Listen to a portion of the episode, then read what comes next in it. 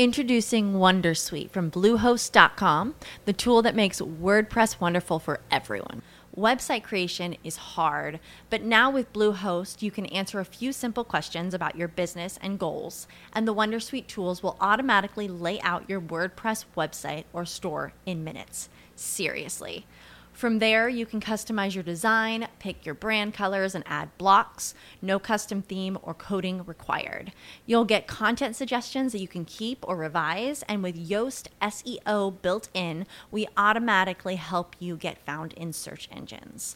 From step by step guidance to suggested plugins to an AI powered help bot. Our built in tools make WordPress wonderful for everyone. Maybe that's why Bluehost has been recommended by WordPress.org since 2005. Whether you're a beginner or a pro, you can join over 2 million Bluehost users. Go to bluehost.com slash Wondersuite. That's bluehost.com slash Wondersuite. Quelqu'un à qui tu envoies les photos, parce que tout est dans le détail dans ce jeu-là. Quelqu'un à qui tu envoies les photos. Et maintenant, il te répond tac au tac. C'est bon, j'ai envie de visiter. À ton avis, c'est un mec qui est frileux ou c'est quelqu'un qui a vraiment envie d'acheter? Quelqu'un qui te répond tac au tac, tu dis j'ai envie de visiter, part du principe que lui, il doit te faire une offre. Il est obligé de te faire une offre. Parce que s'il ne te fait pas une offre, le problème, il est dans deux endroits. C'est ou le bien ou c'est toi. Quand quelqu'un me pose des questions sur les prix, j'ai écouté madame, vous venez visiter, si ça vous plaît, faites-moi une offre. Tout simplement. Et c'est le premier arrivé chez le notaire qui gagne. Point. Donc, je, les incite avant même la visite de venir faire des offres s'ils me discutent sur le prix. Il te dénigre tout ce que, tu as montré déjà dans l'annonce, le prix, etc. Celui-là, il veut acheter. Donc, il ne faut pas tomber dans le panneau en pensant qu'il ne veut pas acheter. Et celui-là, il faut jouer avec lui un tout petit peu, il faut le titiller. Et il faut lui dire, bon, peut-être que vous n'avez pas le budget, vous voulez qu'on visite autre chose? Quand tu dis ça à un homme, par exemple, peut-être que vous n'avez pas le budget, vous voulez qu'on visite autre chose? Quand tu dis ça à un homme, il se vexe déjà tout de suite. Parce qu'il est en train de le vexer euh, au plus profond de son âme. Va se dire quoi, j'ai pas d'argent. Moi, j'ai sûr, j'ai l'argent. Si en plus tu dis ça devant sa femme, c'est encore pire. Il va vouloir prouver à sa femme qu'il a envie d'acheter. C'est encore pire. Euh, quoi, chérie, on n'a pas le budget? Oh, mais si, on a le budget. Tiens, j'en achète deux, si tu veux. Moi, j'ai une question. Vu que je travaille avec euh, euh, aussi des marchands de biens, des investisseurs, je voulais savoir à partir de quand il faut créer une SCI et quel en est l'intérêt? Pour qui? Pour l'investisseur pour, un, pour un marchand de biens ou un, rentier immobilier ou un investisseur. C'est à partir de quand c'est intéressant pour lui de faire une SCI C'est toute une question de profil et de projet. Je te donne un exemple. Si tu veux acheter un seul bien et le revendre, tu ne fais pas une SCI. Mmh. Oui, oui. Mmh, mmh. Si tu veux acheter et garder tout seul, tu n'as pas besoin réellement d'une SCI. Si tu achètes un seul bien tout seul, tu n'as pas vraiment besoin d'une SCI. À quel moment une SCI, ça commence à devenir intéressant? À partir du moment où tu as plus qu'un bien déjà, et qu'il y a plus qu'une personne qui va s'associer avec toi dans l'histoire. C'est à ce moment-là que ça commence à devenir intéressant. Maintenant, quand tu as plus qu'un bien, tu vas avoir besoin de dépenser des, des, tu auras des frais. Ça peut être un cabinet de gestion locative, ça peut être euh, des travaux quand tu as plusieurs biens. Quand tu es, en nom propre pour le bien et tu n'as même pas de société derrière, les, charges, tu ne peux pas vraiment les défiscaliser comme il le faut. Alors que lorsque tu as une SCI, une SCI, c'est une société, donc toutes les dépenses, tous les frais, tous les travaux que tu pourras avoir, tu vas pouvoir les défiscaliser beaucoup plus facilement avec une SCI euh, qu'autrement. Maintenant, mis à part ça, la SCI, elle permet d'avoir des associés. C'est-à-dire que tu peux avoir une multitude d'associés. Euh, je crois que c'est jusqu'à une centaine. Euh, et ce qui se passe, c'est que tu peux acheter un bien à plusieurs. Maintenant, quand tu achètes un bien à plusieurs, en général, tu vas mettre un gérant dans la SCI, parce que c'est une société. Et le gérant va s'occuper de gérer la compta autour des biens. Quand on achète à plusieurs, c'est où? Parce qu'il y a plusieurs biens à l'intérieur, ou parce que c'est un immeuble et que c'est lourd pour chaque personne. Donc, imaginons que moi, je tombe sur une affaire à 15 millions d'euros, mais je n'ai pas les 15 millions d'euros, j'ai pas. Mais j'ai la bonne affaire. J'ai deux choix devant moi. Ou je vends le bien à quelqu'un d'autre, donc je gagne des honoraires, donc une commission d'agence, ou j'achète le bien et je cherche juste après des gens qui vont s'associer avec moi. Et donc, je vais qu'est-ce que je vais faire? Je vais créer une SCI, je vais aller acheter, je mets les 100 000 euros dedans, mais je n'ai pas 15 millions, je mets les 100 000 euros dedans. Après, je chercher des potes. Ils me disent, écoute, tu as un million, tu as deux millions, on peut, on peut se trouver chacun à 15 ou à 100 chacun va mettre 100 000 euros ou 1 million d'euros. À la fin, chacun a les dividendes ou disons les, les, euh, revenus euh, partagés selon la hauteur de tes parts. C'est pas très compliqué. Donc, ça sert une SCI à partir du moment où ça commence à devenir intéressant, où tu achètes plusieurs biens, ou tu comptes avoir euh, des frais à l'intérieur. Alors, tous les biens, ils auront des frais, mais si jamais tu veux mettre la gestion locative, c'est des frais en plus que juste s'occuper du bien. Si jamais tu veux mettre plusieurs biens, il y aura des frais en plus. Donc, c'est mieux de faire ça par le biais d'une société et pas par le biais du nom propre.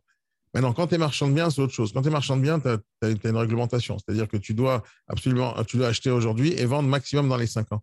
Donc, tu vas, tu vas créer une société, une, c'est une SAS, une SAS. C'est pas SCI qui a simulé en tant que marchand de biens. Non, marchand de biens ne, ne, ne, fait pas de SCI. Ah non, SCI. Non, non, il achète le bien, il le revend, mais par le biais de la société qu'il a. C'est une foncière. Donc, il, il, peut le faire par le biais de sa société.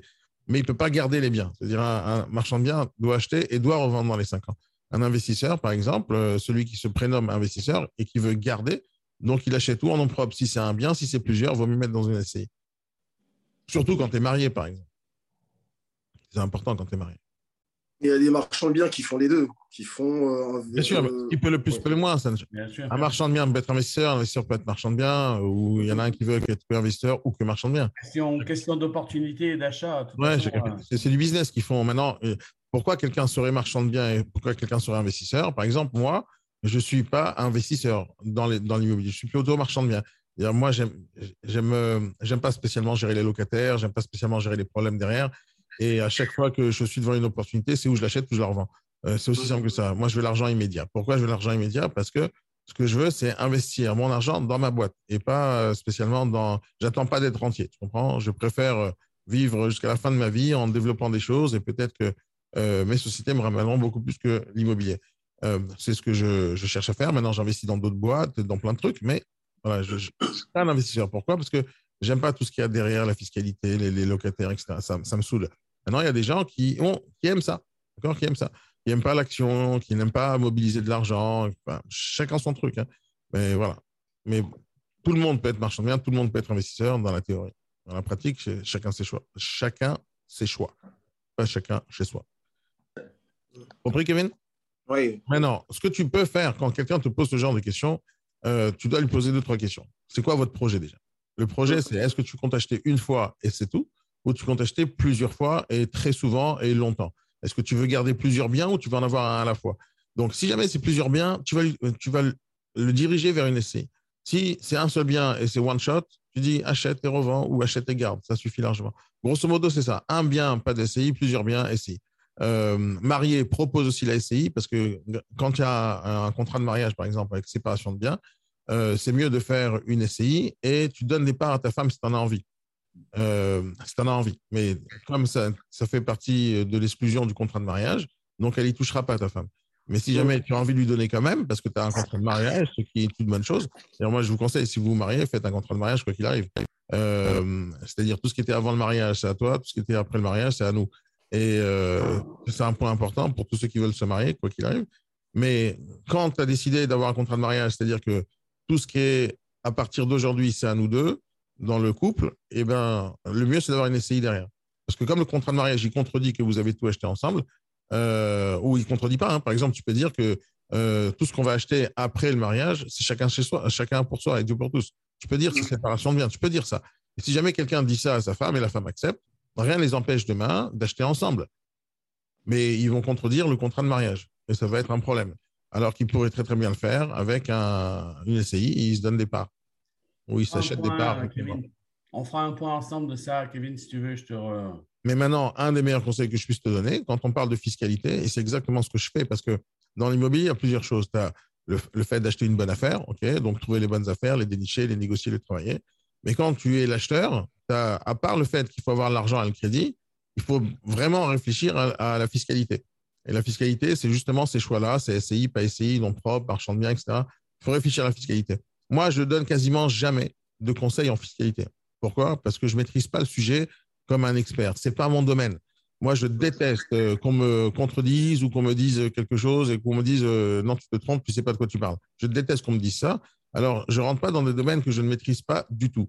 Euh, tout ce qui est CGP, tout ce qui est comptabilité, fiscalité, moi, j'ai un avocat, j'ai fiscaliste, j'ai un comptable fiscaliste qui maîtrise bien le sujet. Moi, je lui pose des questions et c'est lui qui me donne les réponses.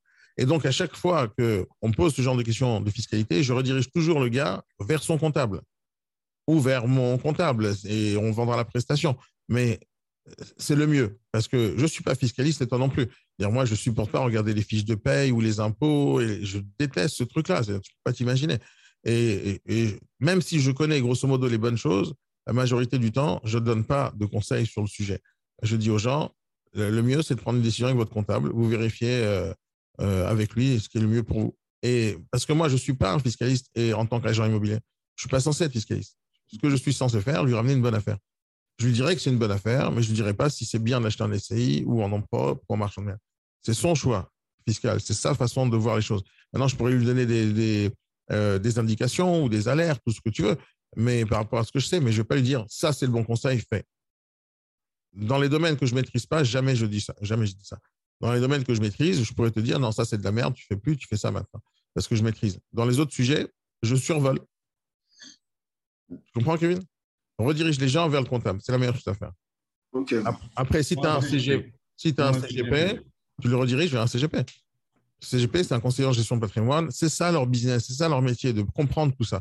Moi, ça ne m'intéresse pas. Maintenant, ça ne veut pas dire que tu ne peux pas t'y intéresser, Kevin. Hein. ça ne veut pas dire ça.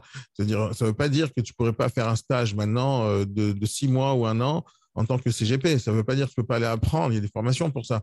Ça ne veut pas dire que tu ne peux pas apprendre tout ce qu'un comptable sait. Moi, ça ne m'intéresse pas. C'est pour ça que je ne l'apprends pas. Si ça m'intéressait, je l'aurais appris. Si je l'aurais appris, je l'aurais expliqué aux gens. Mais ça ne m'intéresse pas. Je n'ai même pas envie de m'en soucier. Parce que ce que j'essaye de faire, surtout quand tu connais trop de choses, je l'avais dit la dernière fois, tu sais, quand les gens viennent du bâtiment, ils ont tendance à donner des conseils dans le bâtiment. Quand quelqu'un est fiscaliste, ils ont tendance à donner des conseils en tant que fiscaliste. Euh, et quand tu donnes ce genre de conseils, les gens en face de toi, ils pensent que tu as raison, ils vont commencer à réfléchir s'ils achètent ou ils n'achètent pas. Parce qu'ils vont commencer à prendre en considération énormément de points. Maintenant, ce n'est pas à moi de leur donner tous ces points de réflexion, c'est à eux avant de venir décider d'acheter. Maintenant, si moi, je commence à rentrer dans des, dans des histoires fiscales et je commence à me faire chier là, à chercher la paperasse, les lois, les règles, les calculs, les conneries, euh, d'abord, je ne suis pas payé pour ça déjà, euh, mais en plus, je ne suis même pas sûr de vendre à la fin. Parce que le mec, il ne doit pas prendre la décision d'acheter un bien selon la fiscalité, sur le principe. Il doit prendre la décision d'acheter un bien parce que c'est une bonne affaire. S'il a décidé d'être investisseur, c'est ça sa décision c'est est-ce que c'est une bonne affaire ou pas? Et pas ces, pas ces, euh, disons, ces dilemmes fiscaux. Et les dilemmes fiscaux, il doit les voir avant avec son comptable, avant d'acheter. Donc, tout ce qui est avant euh, l'achat, euh, moi, je ne m'en occupe pas. Je m'occupe de tout ce qui est après l'achat. Donc, tu décides d'être investisseur, tu vérifies avec ton comptable. Sinon, on va avoir un comptable. Ouais. Introducing Wondersuite from Bluehost.com, the tool that makes WordPress wonderful for everyone. Website creation is hard, but now with Bluehost, you can answer a few simple questions about your business and goals, and the Wondersuite tools will automatically lay out your WordPress website or store in minutes. Seriously. From there, you can customize your design, pick your brand colors, and add blocks. No custom theme or coding required. You'll get content suggestions that you can keep or revise, and with Yoast SEO built in, we automatically help you get found in search engines. From step by step guidance to suggested plugins to an AI powered help bot, our built in tools make WordPress wonderful for everyone. Maybe that's why Bluehost has been recommended by WordPress.org since 2005. Whether you're a beginner or a pro, you can join over 2 million Bluehost users. Go to bluehost.com slash wondersuite. That's bluehost.com slash wondersuite. What if you could have a career where the opportunities are as vast as our nation, where it's not about mission statements, but a shared mission? At U.S. Customs and Border Protection, we go beyond to protect more than borders from ship to shore, air to ground, cities to local communities. CBP agents and officers are keeping people safe. Join U.S. Customs and Border Protection and go beyond for something far greater than yourself. Learn more at cbp.gov/careers. Ça, c'est un très bon conseil, de toutes les manières, quoi qu'il arrive. Hein. Et je ne donnerai pas ce conseil parce que je ne connais pas la réponse. Je donne ce conseil parce que c'est la bonne réponse.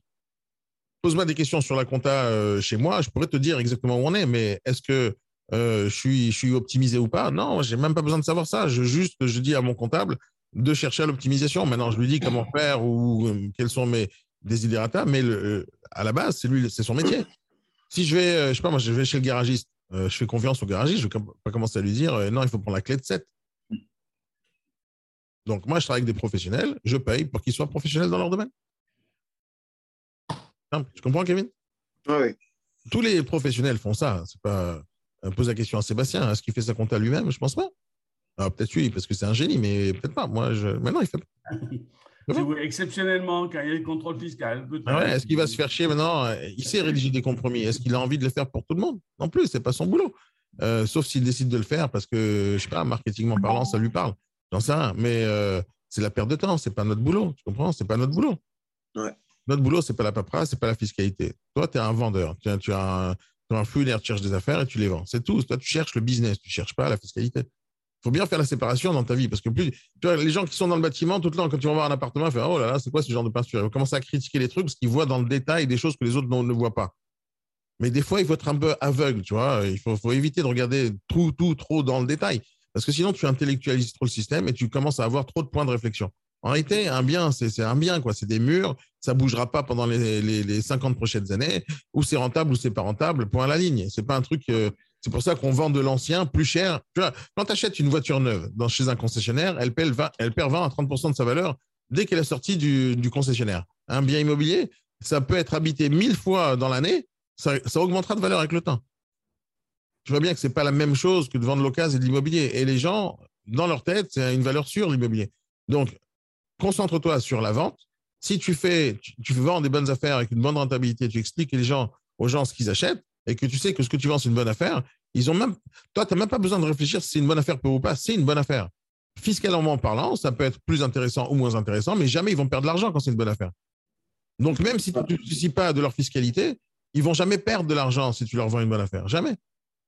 La fiscalité, ça vient après l'achat. Et il n'y a aucun professionnel, aucun, je sais pas moi, aucun entrepreneur qui veut devenir millionnaire qui se prend la tête. Oh putain, quand j'aurai 31 millions d'euros de chiffre d'affaires par an, je vais payer quand même 12 millions d'euros de TVA. Personne ne se prend la tête avec ça, mais pas du tout, on s'en fout. D'ailleurs, quand tu es entrepreneur, tu cherches à faire des millions et tu ne te prends pas la tête sur combien de TVA ou d'impôts tu vas payer. Parce que tu sais que plus tu payes de TVA, plus ça veut dire que tu gagnes de l'argent. Plus tu payes d'impôts, plus tu gagnes des sous. Donc, ça fait partie du business, payer des impôts et la TVA. Donc, on s'en fout. On ne va pas commencer à réfléchir, ah merde, si je vends ça à 100 euros, je paye 20 euros de TVA. Non, tu, fais du hors-taxe et hop, ça marchera. C'est ce que tu as envie de faire. Mais tu ne te prends pas la tête à est-ce que tu vas payer la TVA ou pas plus tard. Donc, ça, c'est les problèmes qui viennent après la vente. Après la vente. Donc, d'abord, on se préoccupe de vendre et après, on s'occupe du reste. Et, même, même par rapport au courtage, par exemple, par rapport au courtage. Très souvent, les agents immobiliers, très souvent, ils se prennent pour des courtiers immobiliers. Et donc, il commence à poser des questions de, courtier. Euh, ah vous, gagnez combien par mois? Envoyez-moi les fiches de paie. Ça, c'est des abrutis, ces gens-là, ceux qui font ça. Parce que quand, euh, quand euh, tu vas chez Apple Store, par exemple, et tu vas acheter un iPhone à 2000 balles, le mec qui est en face de toi, là, c'est un vendeur. Si tu lui poses des questions, combien je peux l'acheter, il va te dire 2000 euros. Est-ce que je, peux faire des financements? Écoutez, ou vous achetez en une fois, maximum quatre fois sans frais. Mais après, si vous faites plus que quatre fois, ben, il faut passer par l'organisme de financement. Ils te le disent. Mais le mec, euh, il a juste répondu à la question. Mais il va pas te faire le financement au moment où tu es en train d'acheter l'iPhone. Il te vend l'iPhone, il te le vend dans ta tête, tu as compris que c'est un produit intéressant pour toi, tu prends la commande et tu vas au comptoir pour payer. Et c'est à ce moment-là qu'on te dit, attention monsieur, euh, vous ne pouvez pas faire avec votre carte, il faut faire un financement. Mais c'est seulement au moment où tu as décidé, après la décision d'achat. Après la décision d'achat, tu réfléchis au financement. Et c'est la même chose dans l'immobilier ou n'importe quoi. Tu vends d'abord l'histoire, et le mec, il va se débrouiller après avec le financement. Et quand tu es négociateur et tu te prends pour un courtier, et tu commences à poser des questions sur le financement, alors que la personne, elle n'a pas été convaincue encore d'acheter le bien, tu es en train de te mettre un frein avant même que, que ça arrive. Donc, le financement, on parle après. C'est comme dans un restaurant. Le client, il vient dans un restaurant, il vient pour acheter un menu, une sushi, peu importe ce qu'il a envie d'acheter. Il achète son truc, enfin, il, s'assoit à table, il, il, il commande, il s'assoit, il mange jusqu'au dessert, il commande même le dessert. Et c'est seulement à la fin que quelqu'un lui demande donnez-moi le financement. C'est à la fin que tu demandes ta carte Visa. C'est pas au début. T'imagines si, alors ça existe, hein, euh, le drive par exemple au McDo, mais parce que c'est une façon de consommer qui est différente. Mais imagine dans un restaurant, à peine tu rentres dans la porte, à peine tu rentres dans la porte, et on te dit monsieur, est-ce que vous avez le financement? C'est pas possible, tu rentres pas parce que déjà aller dans un restaurant, c'est changer d'ambiance, euh, passer une expérience culinaire ou ce genre de choses. Mais l'idée c'est pas qu'on te demande si tu as le financement ou pas pour 30 balles. Tu comprends? Et si jamais tu poses la question, à quelqu'un qui attend dans la queue du restaurant parce que ça fait trois jours qu'il attend de bouffer ici, il a réservé sa place, demande-lui quand il est sur la queue en train d'attendre là avec tout le monde depuis une heure, demande-lui, dites-moi, vous êtes sûr parce qu'avec votre veste, hein, euh, j'ai pas l'impression que vous avez assez d'argent pour payer le menu. Tu peux pas lui dire un truc pareil, tu comprends? Tu peux pas lui dire viens on vérifie, je vous donne euh, un, prêt, euh, je sais pas moi, comment on appelle ça ce truc-là? Bon, peu importe. Tu peux pas. j'oublie le terme. le matin, des fois, j'oublie des trucs. Hein, c'est un Alzheimer qui débute, ça. Ah l'idée, c'est le financement. Tu ne le demandes pas avant. D'abord, tu vends. D'abord, tu vends. Tu vends ton iPhone, euh, Kevin? Super, je vais l'acheter. Voilà, ça, c'est ton étape. Après, comment tu vas payer, Daniel? C'est après que j'ai décidé d'acheter. Bon, je te l'achète, Kevin. Et là, tu me dis, bon, comment tu payes? Mais d'abord, tu me le vends, le truc. D'abord, tu me le vends. D'accord? D'abord, tu me le vends. Une fois que j'ai décidé d'acheter, là, tu parles de comment je paye.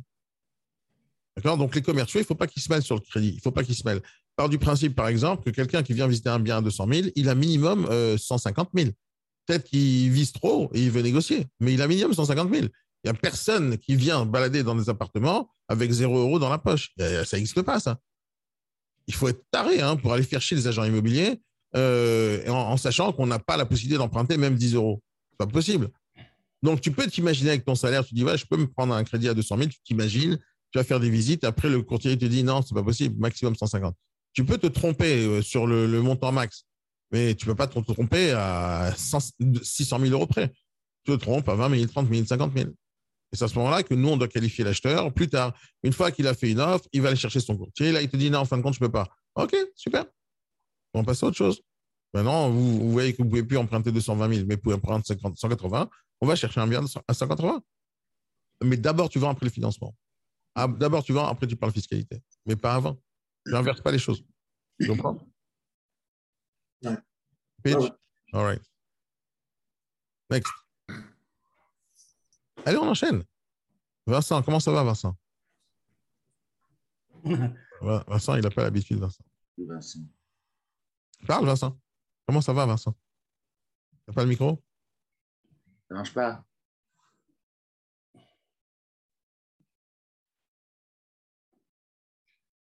Ça marche pas, Vincent? Bon, comment ça va les autres? Parlez avec moi. Oh, euh, vous voulez que je parle? Lancez-moi un sujet comme ça. Moi, j'avais des questions. Euh, vous m'entendez? Oui, J'avais prévenu la team hier soir que j'allais poser des questions ce matin donc au Big Morning. Évidemment, j'ai des, moi j'ai des réponses, j'ai mes façons de faire. Mais euh, depuis euh, quelques années que je pratique, mais je voulais que les négos entendent en fait votre réponse et votre, enfin, ce que vous pouviez conseiller à ce sujet-là. C'était par rapport à comment capter une offre d'achat après une, une ou des visites où c'est un petit peu tendu, où il y a de la pression sur un bien, où on a un mandat simple, où il y a des visites de programmer le lendemain, etc. avec d'autres agences. Ça s'est passé hier soir avec deux de mes négos et un de mes deux négos. Euh, racontez-moi l'histoire. Sébastien, racontez-moi l'histoire. Comment ça s'est passé? Bah, En sortant, bah, en fait, euh, ni moi ni ma collègue, on a réussi à prendre une offre d'achat. Pourtant, ils étaient intéressés, etc. Ils ont dit on va prendre le temps de la réflexion, on va attendre euh, demain. Enfin bref, alors qu'en face, il y a une super négo d'un autre réseau qui maîtrise son domaine et son marché sur secteur parce qu'elle est depuis des années numéro une sur le secteur. et pourtant, hier, on était moins cher en termes de, prix parce qu'il avait fait une baisse de prix de 20 000, mon négo. Bref, au final, en fait, euh, deux clients de chez nous et hier soir, euh, aucun des deux euh, ne s'est positionné, alors qu'aujourd'hui, certainement ce matin, pourrait se jouer et peut-être pas malheureusement avec. Alors, les offres, elles sont, elles sont comment? Elles sont en prix? Elles sont plus élevées que celles des autres? Ils disent, bah, le négo me dit hier soir, le négo me dit hier soir, pourtant c'est un très très bon négo. Hein. Il me dit hier soir, bah, je dois merder, je dois faire quelque chose de mal en fait en, en mm. clientèle. je n'arrive pas en fait à capter ou à déceler ou à bien présenter en fait ou choisir le moment où euh, je dois en fait capter l'offre. Euh, mais Sébastien, il faut, il faut connaître l'histoire. Comment ça s'est passé, la visite Non, parce que. En général, parce que c'est du. Non, alors en général. En général. J'étais pas sur rendez-vous Ok, moi, moi en, général, c'est qui le négo? Il se cache, il est anonyme Il n'est pas là. Il n'est pas là, ok. D'une manière générale, parce que comme je ne connais pas l'histoire, comment ça s'est passé, ça se trouve, il a fait quelque chose de pas bien sur tout le chemin. Quelque part sur le chemin, il a fait quelque chose de pas bien pour le faire, pour, pour arriver à cette conclusion où les personnes ne veulent pas même pas accepter les offres, alors, ou même pas les écouter. Il a, il a transmis les offres ou pas? C'est-à-dire, il n'a pas reçu d'offres, c'est ça la question. Il n'a pas reçu d'offres sur le même bien. C'est une question d'accepter les offres. C'est comment... Non, mais il n'a pas reçu d'offres, c'est ça la question? Oui. Ok, alors que les mêmes acheteurs, ils ont fait des offres à d'autres agents, c'est ça la question? Non. Mais c'est que euh, ma question c'est comment, euh, les, conseils que vous pouvez donner, comment euh, un négociateur doit s'y prendre pour, euh, capter plus d'offres tout de suite à la fin de la visite, ah. de se faire entendre régulièrement, de réfléchir, je passe la nuit, etc. Donc c'est dans un cadre général parce que c'est récurrent en fait. J'ai compris, j'ai compris. Sur quel levier jouer pour. C'est bon, j'ai compris. La question, c'est comment faire pour avoir plus d'offres de la part des acheteurs lorsqu'ils viennent faire des visites? Déclencher, rapidement, tout de suite. Ok, c'est ça la question. Donc, comment faire pour avoir un déclencheur d'offres de, Ok. D'abord, ça commence euh, au début, au moment où on parle au téléphone avec les gens déjà. C'est-à-dire qu'au moment de l'annonce déjà, au moment de votre réflexion, au moment où vous allez répondre au téléphone, c'est là que ça commence la négociation. En réalité, la négociation, elle a commencé déjà du côté vendeur au moment de la prospection téléphonique. Vous, êtes censé le mettre en condition de déjà de recevoir des offres plus tard dans le futur. Il faut le mettre en condition. Mais là, on ne va pas parler des vendeurs, on va parler des acheteurs. Les acheteurs, eux, avant qu'ils vous appellent sur une annonce, ils ont vu votre annonce. D'accord? Qu'est-ce qui a marqué dans l'annonce? Qu'est-ce marqué dans l'annonce? L'annonce, les photos, répondre au téléphone, va ou mettre les gens en condition pour vous faire des offres, ou ça ne va pas les mettre en condition pour faire des offres. Introducing Wondersuite from Bluehost.com, the tool that makes WordPress wonderful for everyone. Website creation is hard, but now with Bluehost, you can answer a few simple questions about your business and goals, and the Wondersuite tools will automatically lay out your WordPress website or store in minutes. Seriously. From there, you can customize your design, pick your brand colors, and add blocks. No custom theme or coding required. You'll get content suggestions that you can keep or revise, and with Yoast SEO built in, we automatically help you get found in search engines. From step by step guidance to suggested plugins to an AI powered help bot, our built in tools make WordPress wonderful for everyone. Maybe that's why Bluehost has been recommended by WordPress.org since 2005. Whether you're a beginner or a pro, you can join over 2 million Bluehost users. Go to bluehost.com slash Wondersuite. That's bluehost.com slash Wondersuite. Every day, we rise, challenging ourselves to work for what we believe in. At U.S. Border Patrol, protecting our borders is more than a job, it's a calling. Agents answer the call, working together to keep our country and communities safe. If you're ready for a new mission, join U.S. Border Patrol and go beyond. Learn more at cbp.gov/careers. Imaginons que au téléphone, par exemple, quelqu'un t'a posé la question est-ce que c'est négociable Euh, Et toi, tu dis écoutez, euh, pour l'instant, c'est le prix. D'accord Si jamais tu dis ce genre de choses, les gens ils vont se dire bon, il n'y a pas de négociation. Si tu dis non, c'est le prix ferme, il faut acheter au prix ou pas du tout, encore une fois, les gens, tu leur donnes pas la possibilité de proposer une offre. C'est-à-dire, la question, c'est est-ce que dans tes conversations d'une manière générale avec l'acheteur, à partir du moment où il a appelé au téléphone, est-ce qu'au moment où il a appelé au téléphone, tu es déjà en train de lui dire tout est possible, monsieur? Est-ce qu'il va te poser des questions? Il a vu ton annonce, il a vu le texte, il a vu la surface. Mais normalement, il n'a pas vu les photos si tu fais ce que je dis. Et donc, à un moment donné, il faut l'inciter à faire la visite. Donc, déjà, il y a tout ce principe-là d'inciter les gens à faire la visite, même s'ils veulent avoir les photos avant. Tu peux leur donner les photos avant, mais comme on a dit, en contrepartie des coordonnées. Mais le but, c'est d'inciter les gens à la visite. C'est-à-dire qu'il faut qu'ils aient envie d'acheter. C'est-à-dire, s'ils viennent pas faire la visite et donc ils parlent que au téléphone, déjà, il n'est pas dans l'état d'esprit d'acheter. Il n'est pas dans, sa, dans, dans, dans une optique d'acheter s'il veut que se balader sur le site internet, regarder les photos et poser des questions. Quelqu'un qui veut acheter, quand il a vu la surface et le prix et les secteurs, et il pense que ça lui plaît, et qu'il te demande des photos, tu lui en donnes une ou deux, il te dit c'est bon, ça m'intéresse, lui, il est déjà dans l'optique d'acheter. Donc déjà, tu peux pas t'attendre à recevoir des offres par des gens qui, ce qu'on vous appelez d'une manière générale, des touristes. C'est-à-dire des gens qui n'ont pas encore décidé d'acheter. D'accord? Moi, ces gens-là, je les adore parce que mon but, c'est de les rendre, euh, de, de faire le déclencheur pour qu'ils achètent. Donc, je veux, quoi qu'il arrive, même les touristes, les rencontrer pour savoir qu'est-ce qui bloque à l'achat et les farmer au fur et à mesure du temps pour qu'ils prennent des décisions rapides. Mais on sait faire la différence au téléphone. On sait faire la différence au moment de la visite. Si tu as un gars, c'est un touriste, et si tu as un gars qui est chaud pour acheter. Maintenant, si jamais tu passes ton temps à chercher ou à être déçu à chaque fois qu'il y a un touriste qui ne te fait pas d'offre, ça veut dire que tu n'as pas compris que c'était un touriste. C'est-à-dire que, y a une expression au poker qui dit que quand ça fait une heure que tu joues et que tu n'as pas remarqué qui était le pigeon, c'est-à-dire que c'est toi le pigeon.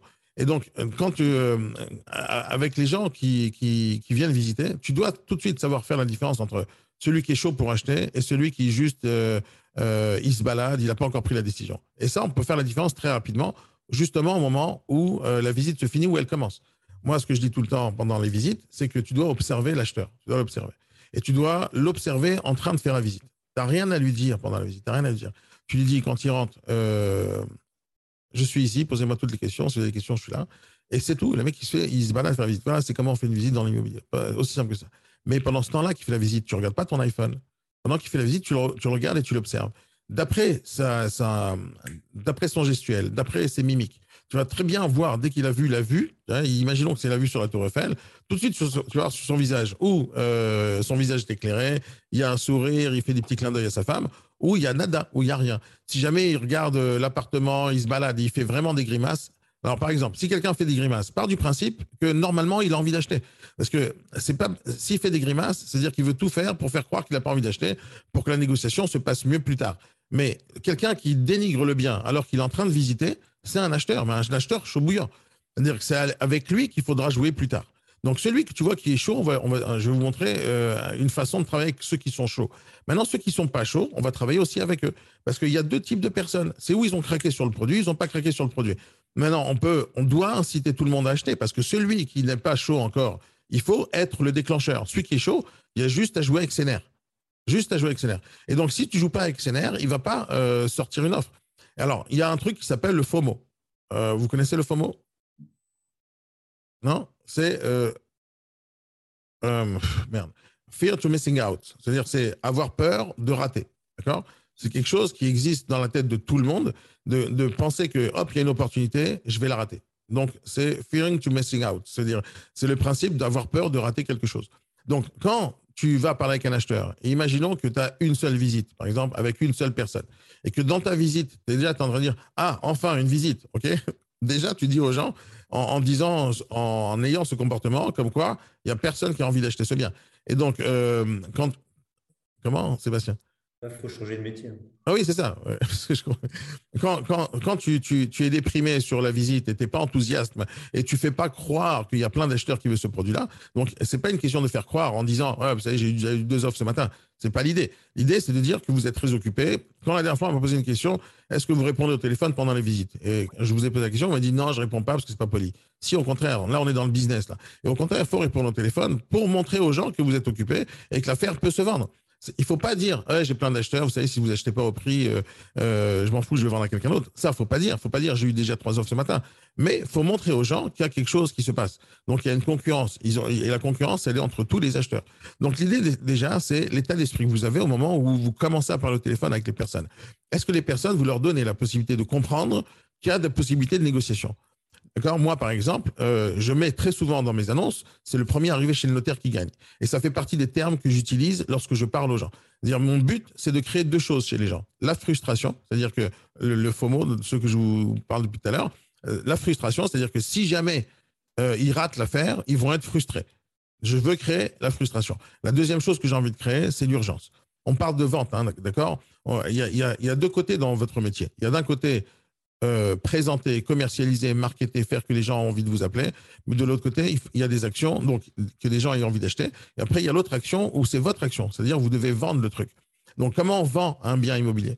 La majorité d'entre vous, quand vous faites des visites, vous n'êtes pas en train de vendre le bien. Vous êtes en train de faire une visite. C'est-à-dire que vous attendez à ce que la personne se balade dans l'appartement. L'idée, c'est pas de faire ça.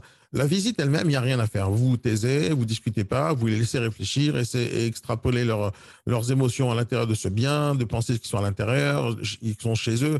Très souvent, quand les acheteurs viennent en visite, déjà, je leur dis faites comme chez vous et ils rentrent, d'accord? Et j'interfère pas. Mais au moment du téléphone, au moment où, les gens ils sont venus en visite, qu'est-ce que je leur ai dit au téléphone? Moi, je vais les mettre en, euh, en, en, condition de faire une offre. Je vais les mettre en condition. Je vous conseille d'aller voir le film. Merde, comment il s'appelle ce film? Euh, je vais me rappeler tout à l'heure, c'est avec Will Smith où euh, c'est des truands, ils font des arnaques, etc., etc. Et il y a un moment donné où il va faire une grosse arnaque énormissime et ouais, tout ouais. le monde, euh, personne ne connaît le, le, le truc, il n'y a que Will Smith qui connaît le truc et tout le monde se fait embobiner et, et, et ça c'est génial parce que pendant toute cette arnaque là, il a pris une cible, donc la personne qui voulait arnaquer et pendant toute la journée, euh, il lui a donné la possibilité d'avoir de l'autosuggestion. Il a affiché devant lui la réponse qu'on va, attendre de lui plus tard. C'est comme ça que font les mentalistes, etc. Et donc, l'idée, c'est d'abord mettre la personne en condition quand il veut acheter. Au moment de l'annonce, déjà, ça commence. Les gens, ils appellent, ils n'ont pas les photos. Donc, ils vont vouloir euh, avoir des informations. Tu vas dire, pas de problème, monsieur, vous voulez les informations, pas de souci. Euh, Donnez-moi votre mail, etc. Et s'il ne te donne pas le mail, déjà, qu'est-ce que ça veut dire dans ta tête? Ça veut dire qu'il n'est pas chaud bouillant pour aller ni visiter pour acheter cette personne-là, il ne faut pas s'attendre à ce qu'il te fasse une offre si jamais tu arrives à, lui donner les coordonnées. Quelqu'un qui veut acheter, il te donne les coordonnées.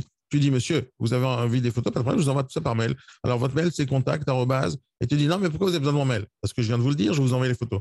Quelqu'un qui n'a pas envie de donner son mail, déjà, c'est pas un mec chaud. Ça veut dire qu'il ne faut pas chercher à recevoir quoi que ce soit de sa part. Ce mec, il n'a pas envie d'acheter. Et s'il a envie d'acheter, c'est pas par ton biais, il a envie de te doubler. Donc, lui, c'est pas un touriste, c'est un méchant. Donc, on n'en a rien à faire de lui pour l'instant. Il y a une autre personne qui va te dire, comment? c'est le film Diversion. Merci Fred, c'est exactement ce film-là. Allez le voir parce que ça va vous expliquer ce que je suis en train de vous dire sur la suggestion.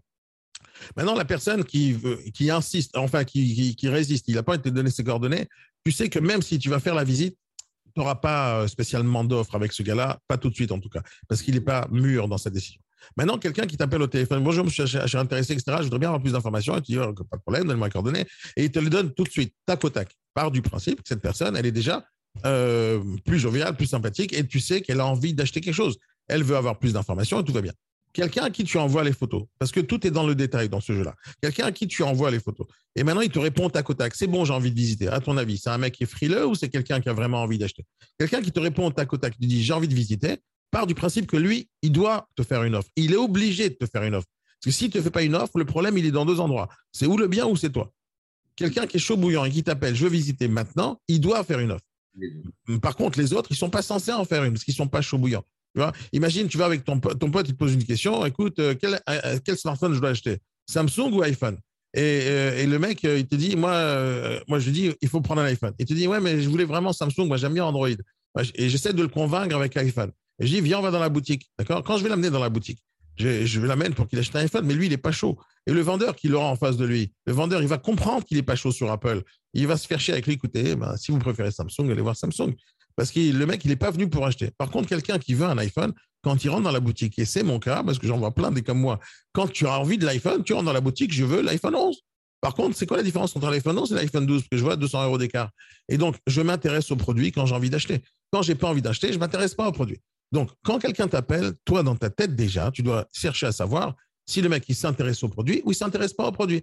Tu vas avoir plus de détails. Regarde, tu es, dans un bar, tu es en train de draguer une nana. Si tu la dragues, que toi qui parles et elle, elle te pose aucune question, on part du principe qu'il y aura rien. Si maintenant tu dis salut, je peux te proposer un verre, oui, elle, commence à te parler avec toi, elle te pose des questions. Alors, c'est quoi? Es marié, tu fais quoi dans la vie? Hop, tout de suite, tu peux partir du principe qu'elle s'intéresse à toi. C'est la même chose pour un bien immobilier. Il n'y a pas de différence. Le bien, il fait sa drague, il s'affiche, il se fait comme ça. Hop, salut, euh, je suis beau gosse, voilà, j'ai vu sur rue, euh, voilà, j'ai un super canapé. Euh, qu'est-ce que t'en penses, chérie? Et donc, l'acheteur, il arrive et te dit, écoute, ça me plaît, je te trouve mignon, j'ai envie de t'acheter. Maintenant, si la personne, quand tu lui envoies les photos, elle est réactive, elle t'appelle, par du principe qu'elle va avoir une offre. Maintenant, ces personnes-là, quand elles vont t'appeler, très souvent, en tout cas, moi, ça m'arrive très souvent que les gens me négocient au téléphone ou qu'ils me posent des questions en disant Dites-moi, le prix, euh, c'est fixe ou c'est pas fixe? Est-ce que euh, les gens qui te posent des questions sur le prix partent du principe que, encore une fois, ces gens-là, ils vont te faire une offre La question, c'est est-ce que tu leur ouvres la porte aux offres ou pas? Donc, l'idée, c'est de mettre en condition les gens et ça, tu dois être au feeling au téléphone déjà. Et donc, quand tu es, au téléphone déjà et quelqu'un te pose des questions sur le prix, il faudra que tu utilises la phrase que moi j'utilise. Moi, c'est la phrase que j'adore utiliser tout le temps. Quand quelqu'un me pose des questions sur les prix, j'ai écouté madame, vous venez visiter, si ça vous plaît, faites-moi une offre. Tout simplement. Et c'est le premier arrivé chez le notaire qui gagne. Point. Donc, je, les incite avant même la visite de venir faire des offres s'ils me discutent sur le prix. Quelqu'un qui m'a. Deux secondes, Fred, je te donne la parole juste après. Quelqu'un qui ne s'intéresse pas au produit, je sais que je ne vais pas avoir d'offre et là, je vais avoir un travail à faire lors de la vente. Donc, il y a, deux choses. Quelqu'un a envie d'acheter chez toi, donc il est vraiment demandeur, tu dois faire de l'anti-vente. Si quelqu'un n'est pas euh, acheteur et tu vois que c'est difficile avec lui, il faut aller pousser pour le, créer le déclencheur. Mais tu ne peux pas utiliser la même méthode pour les deux types de personnes.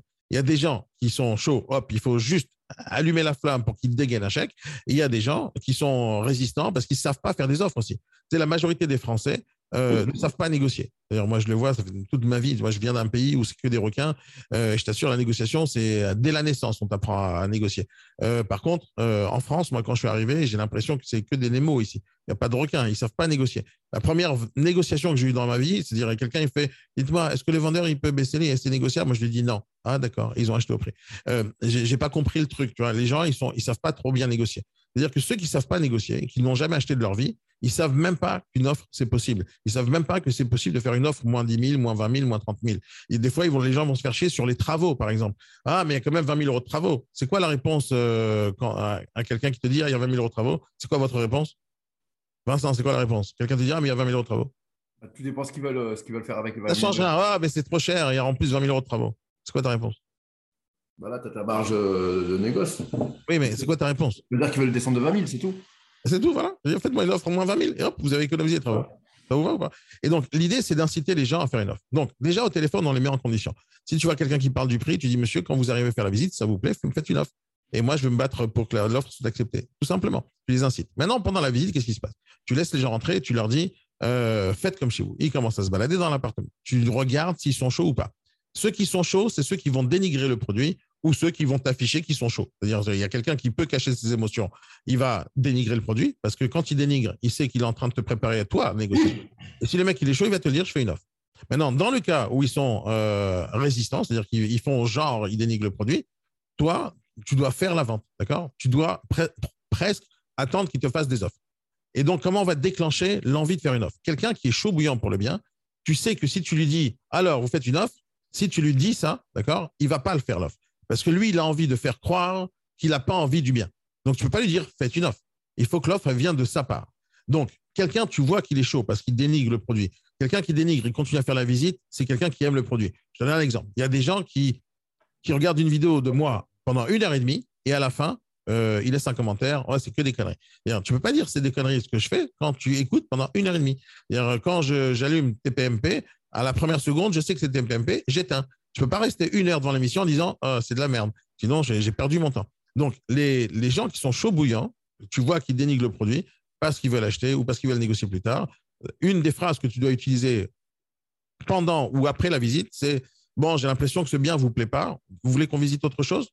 Si tu vois que le mec, il est chaud bouillant. Donc, si jamais tu sais qu'il est chaud bouillant parce que tu as, décelé le fait qu'il a envie du bien, mais il fait tout pour faire genre qu'il n'en a pas envie, c'est-à-dire qu'il a fait toute la visite complète. hein. Il a posé des questions, fait Ah, que deux armoires? Ah, ah, que la vue sur la cour Ah, c'est pas terrible. Quoi, trois, jambes? Je crois qu'il y en avait quatre. Il, il te dénigre tout ce que, tu as montré déjà dans l'annonce, le prix, etc. Celui-là, il veut acheter. Donc, il ne faut pas tomber dans le panneau en pensant qu'il ne veut pas acheter. Et celui-là, il faut jouer avec lui un tout petit peu, il faut le titiller. Et il faut lui dire, bon, peut-être que vous n'avez pas le budget, vous voulez qu'on visite autre chose? Quand tu dis ça à un homme, par exemple, peut-être que vous n'avez pas le budget, vous voulez qu'on visite autre chose? Quand tu dis ça à un homme, il se vexe déjà, tout de suite, parce qu'il est en train de le vexer euh, au plus profond de son âme. Tu vois, dire quoi, j'ai pas d'argent, moi, j'ai sûr, j'ai l'argent. Si en plus tu dis ça devant sa femme, c'est encore pire. Il va vouloir prouver à sa femme qu'il a envie d'acheter. C'est encore pire. Euh, quoi, chérie, on n'a pas le budget? Oh, mais si, on a le budget. Tiens, j'en achète deux, si tu veux. Euh, donc, euh, il faut être capable de titiller là où ça, où ça touche. Donc, il y a des gens qui vont être fiers, les investisseurs, ils vont jamais te dire, oh, c'est génial, putain, en plus, c'est la vue sur la mer. Un investisseur va jamais te parler comme ça parce qu'il sait que si jamais il donne des, des, compliments sur le bien, il sait que tu vas lui augmenter le prix parce que c'est pas un débile. Euh, mais c'est par contre la base de la négociation. Et le particulier, quand il va dénigrer, c'est parce qu'il pense que c'est une bonne méthode de, négociation. Ces gens-là, tu vas les pousser à bout en leur disant, c'est peut-être pas pour vous, c'est pas grave, de toutes les manières, j'ai d'autres visites. Mais est-ce que vous voulez qu'on programme une autre visite parce qu'on a un bien similaire juste à côté? Quand tu lui dis ça, tu fais de l'anti-vente parce que tu sais qu'il a envie d'acheter, mais toi, tu as envie de lui montrer que tu n'as pas envie de lui vendre. Et si tu lui montres que tu n'as pas envie de lui vendre, qu'est-ce qui va se passer? C'est le faux mot. Il va dire merde, je risque de rater l'affaire. Et donc, c'est à ce moment-là qu'il va dire non, mais vous comprenez, euh, ouais, mais en fait, il y a quand même beaucoup de travaux. Alors, faites-moi une offre, monsieur, c'est pas compliqué. Ça vous intéresse, faites-moi une offre. Si jamais tu joues avec la bonne personne de cette manière-là, il va revenir à toi quoi qu'il arrive. Quoi qu'il arrive. Parce que tu l'as poussé justement là où il a envie. Maintenant, tu vois que des gens qui ils hésitent, ils regardent l'appartement, ils font toute la visite, ils te posent quelques questions et à la fin, ils te disent bon, on vous recontacte. D'accord? Ces gens-là, tu peux pas les laisser partir comme ça. Ce n'est pas possible parce qu'ils ont fait la visite. D'abord. Encore une fois, il faut que tu te rappelles. Euh, Une, petite parenthèse. Moi, j'ai joué au poker professionnellement pendant quelques années, d'accord? Et une des choses qui est importante au poker, c'est non seulement tu dois connaître les gens qui sont en face de toi, tu dois, les connaître, c'est-à-dire tu dois savoir comment ils réfléchissent, comment ils pensent, tu dois essayer de les lire, tu vois, dans leur personnalité. Et si jamais tu veux faire tilter quelqu'un, tu veux énerver quelqu'un, tu peux peux pas juste balancer des jetons sur le, sur le tapis. Tu dois être capable de lui parler un tout petit peu, d'essayer de le sonder un tout petit peu, de voir qu'est-ce qui le fait peur, qu'est-ce qui le fait pas peur. Et à un moment donné, tu vas devoir miser. Tu, vois, tu vas devoir miser pour voir sa réaction. Donc, tu mises et tu vois s'il te relance ou il te suit. Et tu dois discuter avec ces gens-là et discuter, discuter jusqu'à un moment donné où tu vas appuyer sur le bon endroit. Si jamais tu as envie de rendre fou quelqu'un, rendre fou quelqu'un, tu lui montres qu'il y a une possibilité qu'il perde la main. C'est-à-dire, si j'ai envie de gagner de l'argent contre l'autre et je sais que je peux le gagner quoi qu'il arrive, j'ai la meilleure main et je veux qu'il paye, qu'est-ce que je dois faire? C'est-à-dire, j'ai deux choix. Ou je lui dis, ah, ne paye pas, couche-toi, de toute façon, tu vas perdre. Mais si lui, il a des doutes euh, sur sa main, il va se coucher. Il va se coucher. Mais si je sais, par exemple, que le gars en face de moi, il a euh, une certaine main, par exemple, je lui dis, écoute, je sais que tu as As-Roi, de toute façon, tu as perdu. Si je dis ça à quelqu'un, il sait que je connais ses armes, il va se coucher. Alors, qu'est-ce que je vais dire à quelqu'un quand j'ai envie de mettre tapis, j'ai envie qu'il paye? J'ai envie de lui faire croire que je sais ce qu'il a, mais ce que je pense qu'il a, c'est pas bien. Et il va me gagner avec ça. Et donc, je lui dis, écoute, moi, je suis sûr que tu as une paire de 8 et tu as.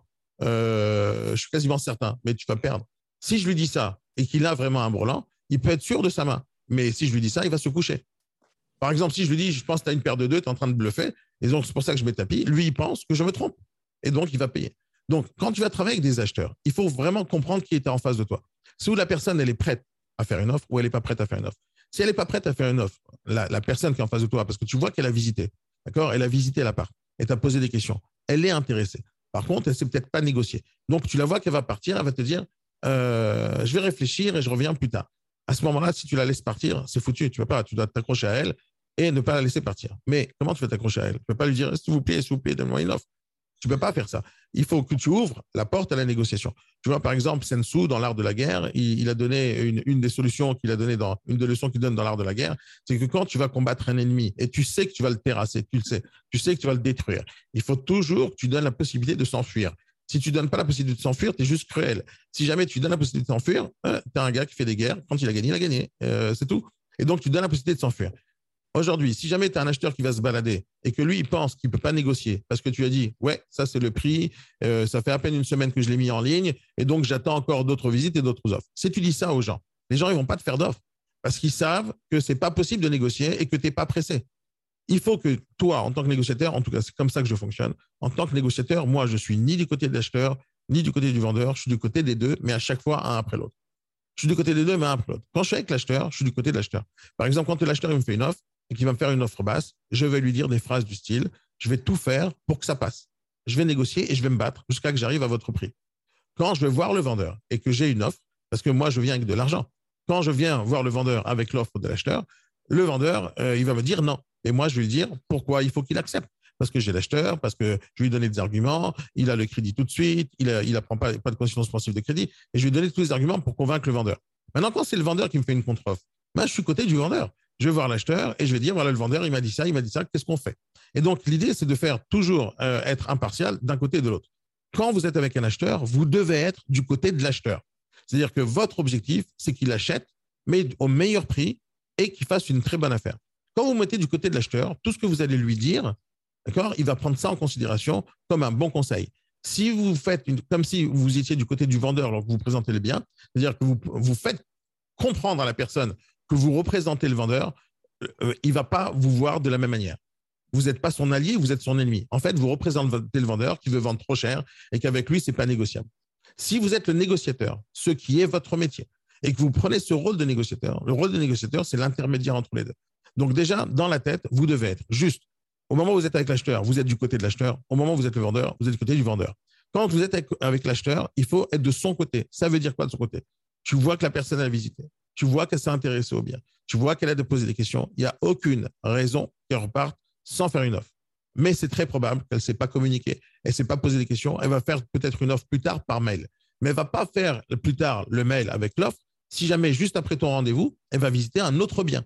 Et si elle va visiter un autre bien avec la même timidité, et que ton bien que tu présentes, c'est 220 000 euros, et que le bien d'à côté, c'est 218 000 euros, elle achètera l'autre. Introducing Wondersuite from Bluehost.com, the tool that makes WordPress wonderful for everyone. Website creation is hard, but now with Bluehost, you can answer a few simple questions about your business and goals, and the Wondersuite tools will automatically lay out your WordPress website or store in minutes. Seriously. From there, you can customize your design, pick your brand colors, and add blocks. No custom theme or coding required. You'll get content suggestions that you can keep or revise, and with Yoast SEO built in, we automatically help you get found in search engines. From step by step guidance to suggested plugins to an AI powered help bot, our built in tools make WordPress wonderful for everyone. Maybe that's why Bluehost has been recommended by WordPress.org since 2005. Whether you're a beginner or a pro, you can join over 2 million Bluehost users. Go to bluehost.com slash wondersuite. That's bluehost.com slash wondersuite. With the Lucky Land slots, you can get lucky just about anywhere. This is your captain speaking. Uh, we've got clear runway and the weather's fine, but we're just going to circle up here a while and uh, get lucky. No, no, nothing like that. It's just these cash prizes add up quick. So I suggest you sit back, keep your tray table upright, and start getting lucky. Play for free at LuckyLandSlots.com. Are you feeling lucky? No purchase necessary. Void where prohibited by law. 18 plus terms and conditions apply. See website for details. Parce que pour elle, il y a 2000 euros d'écart et elle n'a pas besoin de négocier, elle achète moins cher. L'idée, c'est d'inciter les gens à faire des offres. Quand tu vois que les gens sont intéressés par le bien, tu dois les inciter à faire une offre quand ils t'en font pas. En lui disant, écoutez, madame, j'ai l'impression que euh, vous n'avez pas pris de décision pour acheter le bien. J'ai l'impression que c'est peut-être pas dans votre budget. Est-ce que c'est le cas? Tu lui poses une question déjà. Si elle te dit que ce n'est pas dans son budget et qu'il y a vraiment un problème avec ça, tu lui dis, écoutez, moi je suis de votre côté. À quel prix vous aurez bien voulu l'acheter? À quel prix vous aurez bien voulu l'acheter? Et c'est à ce moment-là que tu ouvres la porte à la négociation. Quand quelqu'un te dit, ouais, mais c'est 220 000, c'est quand même trop cher, ou franchement, je dois vérifier, j'ai d'autres annonces, vous allez visiter d'autres biens. Mais qu'est-ce qui va vous faire prendre une décision d'acheter? Est-ce que c'est le prix? Est-ce que c'est la surface? Est-ce que c'est le secteur? Si jamais tu ne sais pas quelle est la raison pour laquelle elle n'a pas, pas fait une offre, tu ne peux pas commencer la négociation sur le prix. Négociation sur le prix, c'est quand quelqu'un te fait une offre en dessous du prix. Quelqu'un qui n'a pas décidé d'acheter, c'est qu'il y a un problème avec le bien. C'est l'emplacement, c'est quoi? C'est quoi d'autre? C'est l'étage, c'est le voisinage, c'est le confort, c'est la beauté. D'accord? Tous ces trucs-là, c'est ce que les acheteurs ont dans la tête. Donc, ce que tu veux savoir avant de, laisser partir la personne, tu lui dis, Madame, j'ai l'impression, ou Monsieur, j'ai l'impression que vous n'êtes pas vraiment intéressé par ce bien. Est-ce que vous voulez qu'on organise d'autres visites? Quand tu dis ça à quelqu'un qui a vraiment envie d'acheter mais qui ne sait pas négocier, il va te dire euh, l'inverse. Non, mais je pense que c'est un produit intéressant pour moi. Je voudrais bien euh, me positionner. Alors, je dis, pourquoi vous ne faites pas une offre alors? Parce que tu vas les inciter à prendre une décision. Quelqu'un qui est indécis, il faut lui dire, monsieur, vous avez le choix. Ou vous partez, ou vous faites une offre. Mais il faut lui donner des choix. Si jamais tu ne lui donnes pas des choix, la personne ne va pas choisir euh, le choix de faire une offre. Elle va préférer prendre la lâcheté. La lâcheté, c'est quoi? C'est de partir sans vexer qui que ce soit et sans se faire rejeter. Ça, c'est les personnes qui sont en face de toi. Hein. Même les acheteurs, ils n'ont même pas les couilles d'acheteurs. Il y a un acheteur, c'est lui qui a l'argent. Il, sait qu'il a le pouvoir. Normalement, il sait qu'il a le pouvoir. Et donc, quand il vient, il sait qu'il a l'argent. Et normalement, il se prend pour un roi. Normalement. Il y a des gens qui ne se prennent pas pour des rois parce qu'ils n'ont pas compris qu'ils ont la puissance de l'argent entre les mains. Et comme ils n'ont pas compris ça, ils pensent que leur argent, ce n'est pas suffisant. Ils sont même vexés qu'ils ne puissent pas acheter le bien parce qu'ils se disent, j'ai pas assez travaillé dur dans ma vie et j'ai pas assez d'argent, donc je suis vexé de dire que j'ai pas l'argent. Et ces gens-là, euh, ces gens-là, ils vont pas te faire d'offre parce qu'ils sont timides. Il y a des gens qui ne savent pas négocier, qui pensent que négocier, c'est une arnaque ou c'est le crevard qui va euh, gratter, gratter euh, les fonds de tiroir. Donc l'idée, c'est de transformer tous les gens qui sont en face de toi en investisseurs, en acheteurs et en quelqu'un qui va réfléchir comment économiser de l'argent. Donc quelqu'un qui, qui, est intéressé par le bien, parce qu'il a posé des questions, parce qu'il a passé du temps avec toi, parce qu'il t'avait demandé les photos, il est venu au rendez-vous à l'heure, il est venu bien habillé, il t'a posé des questions, cette personne-là, elle doit acheter, point. Il n'y a aucune raison dans ma vie à moi personnelle euh, et professionnelle que quelqu'un m'appelle au téléphone pour me dire Salut Daniel, tu me sers à rien, bye. À part mon ex-femme, personne ne me fait ça. Quand quelqu'un m'appelle, c'est pour me dire Bonjour Daniel, je suis intéressé par ce que tu fais, qu'est-ce qu'on peut faire? Bonjour Daniel, j'ai vu le bien en ligne, ok, est-ce qu'on peut faire la visite? Tous ceux qui m'appellent, je pars du principe qu'ils ont besoin de la, de, la chose pour laquelle ils m'ont appelé. Ils en ont besoin. C'est-à-dire que si jamais ils ne repartent pas avec euh, le paiement, tout simplement, c'est ma faute. Point à la ligne. C'est pas possible que quelqu'un rentre dans un restaurant de sushi, il arrive à l'accueil, on lui dit bonjour, il s'assoit à la table et juste avant de commander, il dit je me casse. C'est très peu probable ça. Euh, ils te disent je, suis assis, mais je voulais des pizzas, alors je suis venu manger des sushis. Et c'est très peu probable. Les gens qui vont rentrer dans un restaurant de sushi, ils aiment les sushis et ils veulent s'asseoir pour manger. Ils vont pas faire demi-tour dès qu'ils sont à l'accueil. Donc, quand quelqu'un fait demi-tour à l'accueil, et qui repart du restaurant, tu dois te poser des questions en tant que patron. Il y a quoi? Il y a un problème avec d'odeur euh, Il y a quoi? Euh, On les a pas bien accueillis, on leur a pas dit bonjour, euh, les prix sont trop chers. Tu dois te poser des questions si quelqu'un n'achète pas tes sushis. Parce qu'il y a quelqu'un qui est venu et qui a fait demi-tour. Même chose chez toi. Si tu présentes un produit et que la personne, elle t'appelle au téléphone, elle te pose des questions, elle vient en visite et elle repart sans, il s'est passé quoi? Donc, il y a deux choix possibles. C'est où le bien n'est pas assez bien pour eux, ou c'est toi. On va dire que toi, tu as fait ton boulot. Alors, pourquoi ils ne s'achètent pas? Il y a une seule raison, enfin, il y a deux raisons à mes yeux. Le bien ne leur plaît pas d'une manière générale ou c'est trop cher. Il n'y a, y a pas, pas d'autre solution. Parce que si jamais le bien n'était pas euh, de leur surface qu'ils voulaient, ils n'auraient pas appelé au moment de l'annonce. Si ce n'était pas dans leur budget, ils n'auraient pas appelé au moment de l'annonce. Mais s'ils ont appelé, tu leur envoies les photos, ils sont venus visiter, il n'y a aucune raison qu'ils repartent sans offre. Les deux raisons possibles. Toi, parce que tu es naze, tu as fait une connerie. Et si jamais tu n'as pas fait de connerie, la raison, c'est parce qu'ils ils sont timides, ou ils ne savent pas négocier, ou ils ne savent pas que c'est possible de négocier.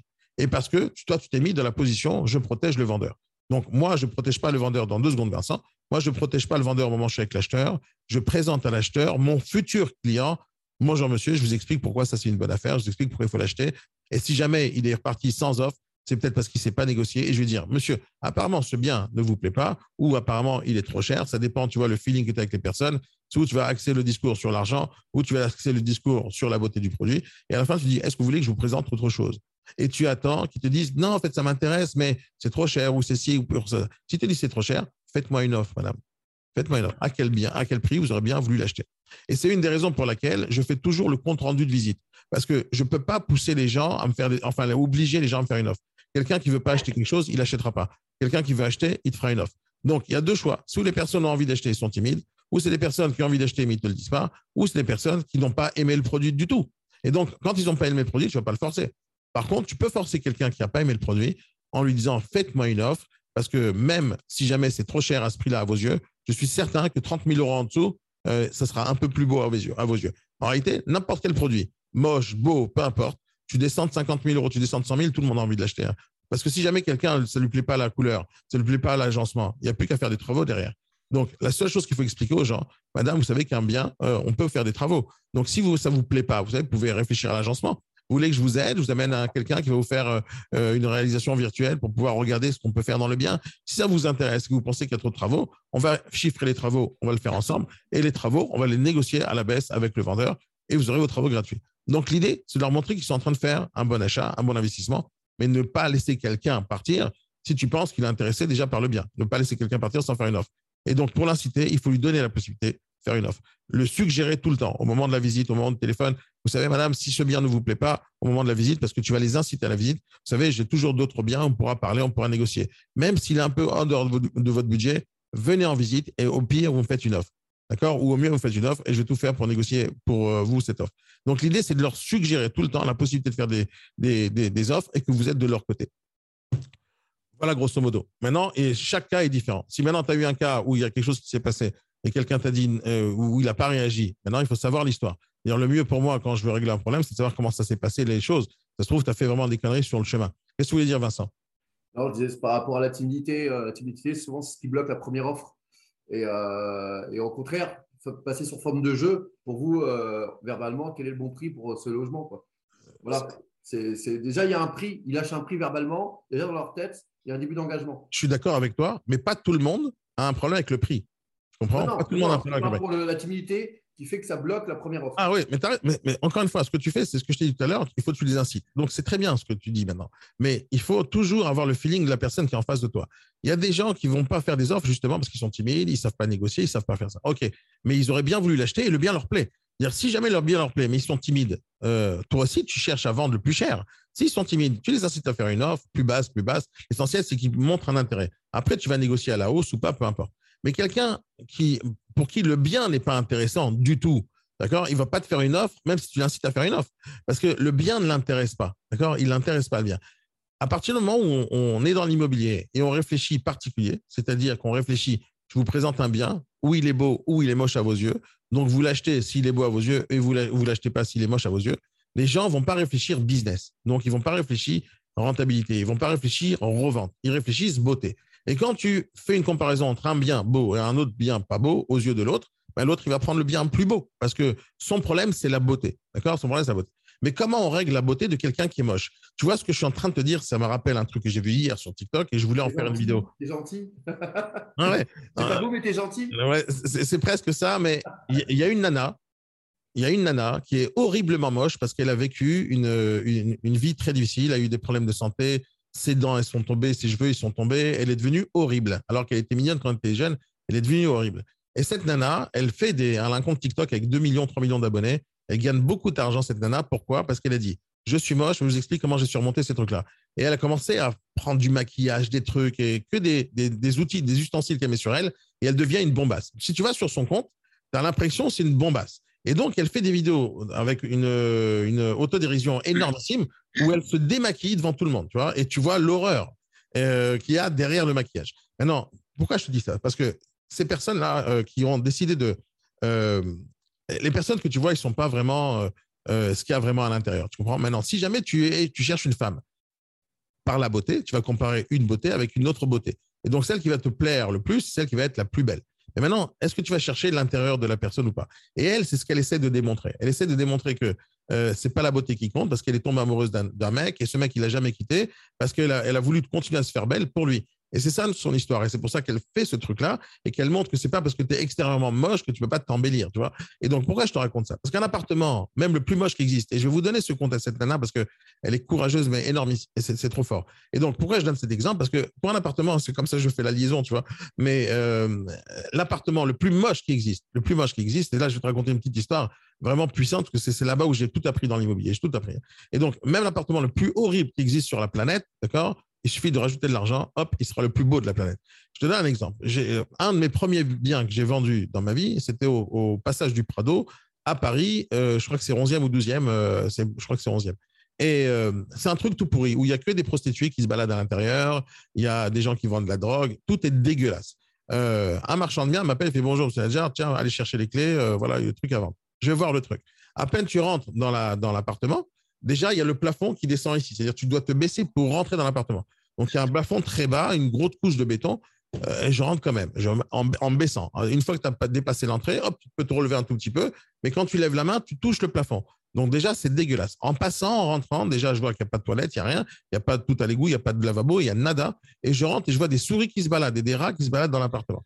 Mais c'est un truc horrible. Et, et maintenant, il y, il y a une fenêtre, une seule fenêtre et c'est tout. Tout le reste, c'est- euh, fermé. Enfin, je ne sais pas ce qu'il y a, je vois que des murs. Et donc, je trouve que c'est une affaire bon, dégueulasse. Euh, Je fais mon estimation à combien je pourrais la vendre. En gros, c'est hop, je mets une annonce et après, je baisse doucement, doucement. Et il n'y a personne qui m'appelle. Enfin, non, il y a plein de gens qui m'appellent, mais personne qui achète. Juste personne. D'accord? Euh, J'ai fait des centaines et des centaines de visites pendant plus de trois mois. Des centaines, vraiment, parce que j'ai mis ça tellement à un bon prix que tous les investisseurs, tous les marchands de biens de Paris sont venus visiter. Pendant trois mois, je fais les visites tout seul, je fais des visites et il n'y a rien qui fonctionne. Jusqu'au jour où il a, j'ai un rendez-vous et je dois partir. Je laisse un de mes commerciaux, je dis fais la visite à ma place aujourd'hui. J'avais un seul gars que je ne pouvais pas assurer le rendez-vous. Il va faire la visite. Et c'est mon commercial qui va faire la visite. Cinq minutes plus tard, il m'appelle, il fait c'est j'ai une offre. C'est-à-dire quoi, tu as une offre? Euh, Ça fait trois mois que je fais ça. Alors, c'est peut-être moi le problème. Hein. Euh, c'est peut-être moi le problème parce que ça fait trois mois que je fais les visites, j'ai aucune offre. Toi, tu arrives, tu fais une offre. Et donc, je dis, il faut absolument que je vois l'investisseur qui t'a fait une offre. Donc, déjà, combien l'offre? Et je me rappelle plus exactement des prix, mais c'était un truc que je présentais à 200 000. Et le mec, il me fait un, prix, genre euh, moitié prix, il me, défonce le truc. Il me fait genre 100 000 au lieu de 200 000. Je me rappelle plus, c'était il, y a- il y a 20 ans. Euh, c'était une de mes premières affaires. Et donc, je vois l'offre qui est très, très basse. Je dis, je m'en fous, moi, c'est une offre. hein. Je suis pas, je suis pas là pour juger ce que jamais en personne euh, m'a fait d'offre. C'est la meilleure offre que j'ai. Je lui donne un rendez-vous avec cet investisseur. Je dis, il faut absolument qu'on se voit. On se retrouve dans le bien. Et j'aurais envie que vous m'expliquiez votre offre. Parce que je ne l'ai pas compris. C'est le seul sur trois mois. Je ne comprenais pas pourquoi on fait cette offre déjà. Je voulais être sûr qu'il a envie d'acheter. Maintenant, pour le rencontrer, parce que toute ma vie, c'est de rencontrer les investisseurs, les marchands de. Donc, je le rencontre, je fais une visite. Et le mec, euh, il me dit, voilà, je vous expliquais. Donc, il, vient, il avait un petit cutter, un petit truc entre les mains comme ça. Il dit, il fait un, un truc, un petit coup de canif ici. Il dit, vous voyez ça Ça, c'est du BA13. Il fait un autre coup de canif. Vous voyez ça Ça, c'est les chiottes. Vous voyez ça Ça, c'est les fenêtres, elles ont été euh, euh, cachées. Vous voyez ça Ça, c'est la tuyauterie. Vous voyez ça Ça, c'est le truc. Vous voyez ça, ça. Et tout ça avec un canif. Il a réussi à voir avec ses yeux euh, les choses qui étaient vraiment intéressantes sur le bien. Moi, je n'avais pas vu. C'est normal, c'était ma première vente. Voir ma première vente. Maintenant, et moi, je dis, oui, mais le béton, là, euh, le plafond, il est comme ça. Non, non, ça, c'est un problème. Il y a eu sûrement des dégâts des eaux quelque part. Il suffit de tout casser, mettre des VPN et tout va se passer. VPN, de quoi vous parlez exactement Euh, et, donc, je dis, bon, bah, pas de problème. Mais le mec, il dit, je veux bien vous faire une offre. J'ai une condition, par contre. J'ai envie de faire les travaux avant la signature du compromis. Donc, entre aujourd'hui et le moment du compromis, je vais avoir les clés maintenant.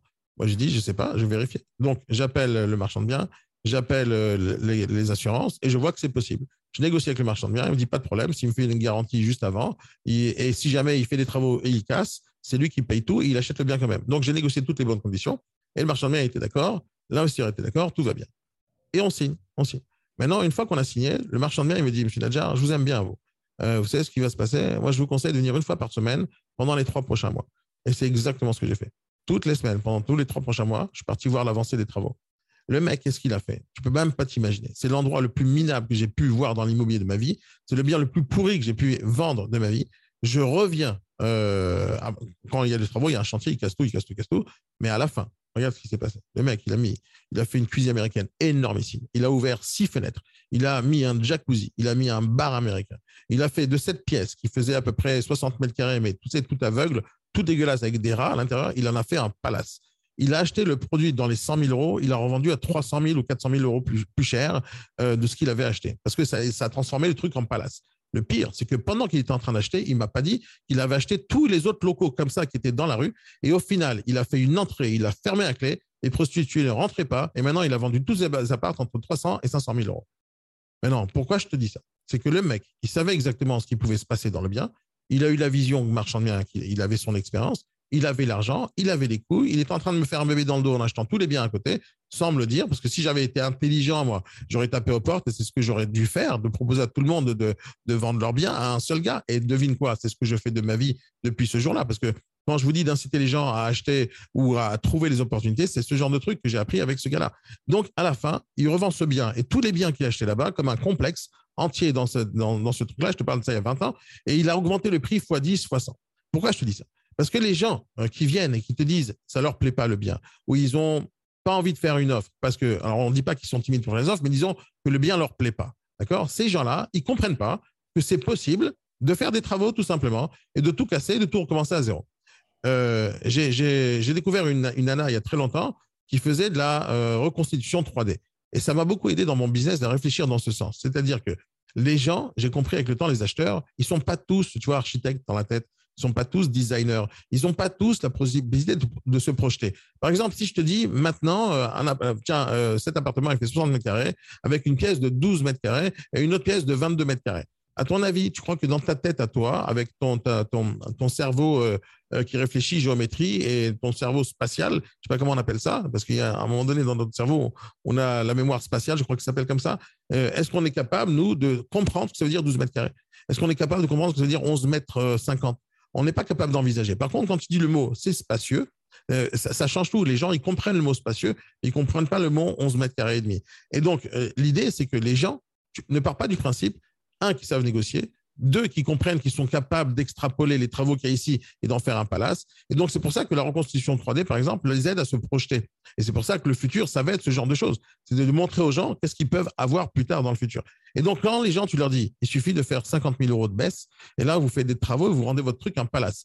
Quand tu leur montres que c'est possible, les gens, ils commencent à réfléchir autrement. Et donc, quand tu leur montres que c'est possible, la seule chose qu'ils ont à faire, c'est de baisser le prix ou de négocier, de faire des offres à la baisse, tu ouvres la porte comme, euh, dans l'art de la guerre dans Sensu, tu dis c'est la possibilité de s'échapper et de sortir euh, en, étant gagnant, en faisant une offre à la baisse.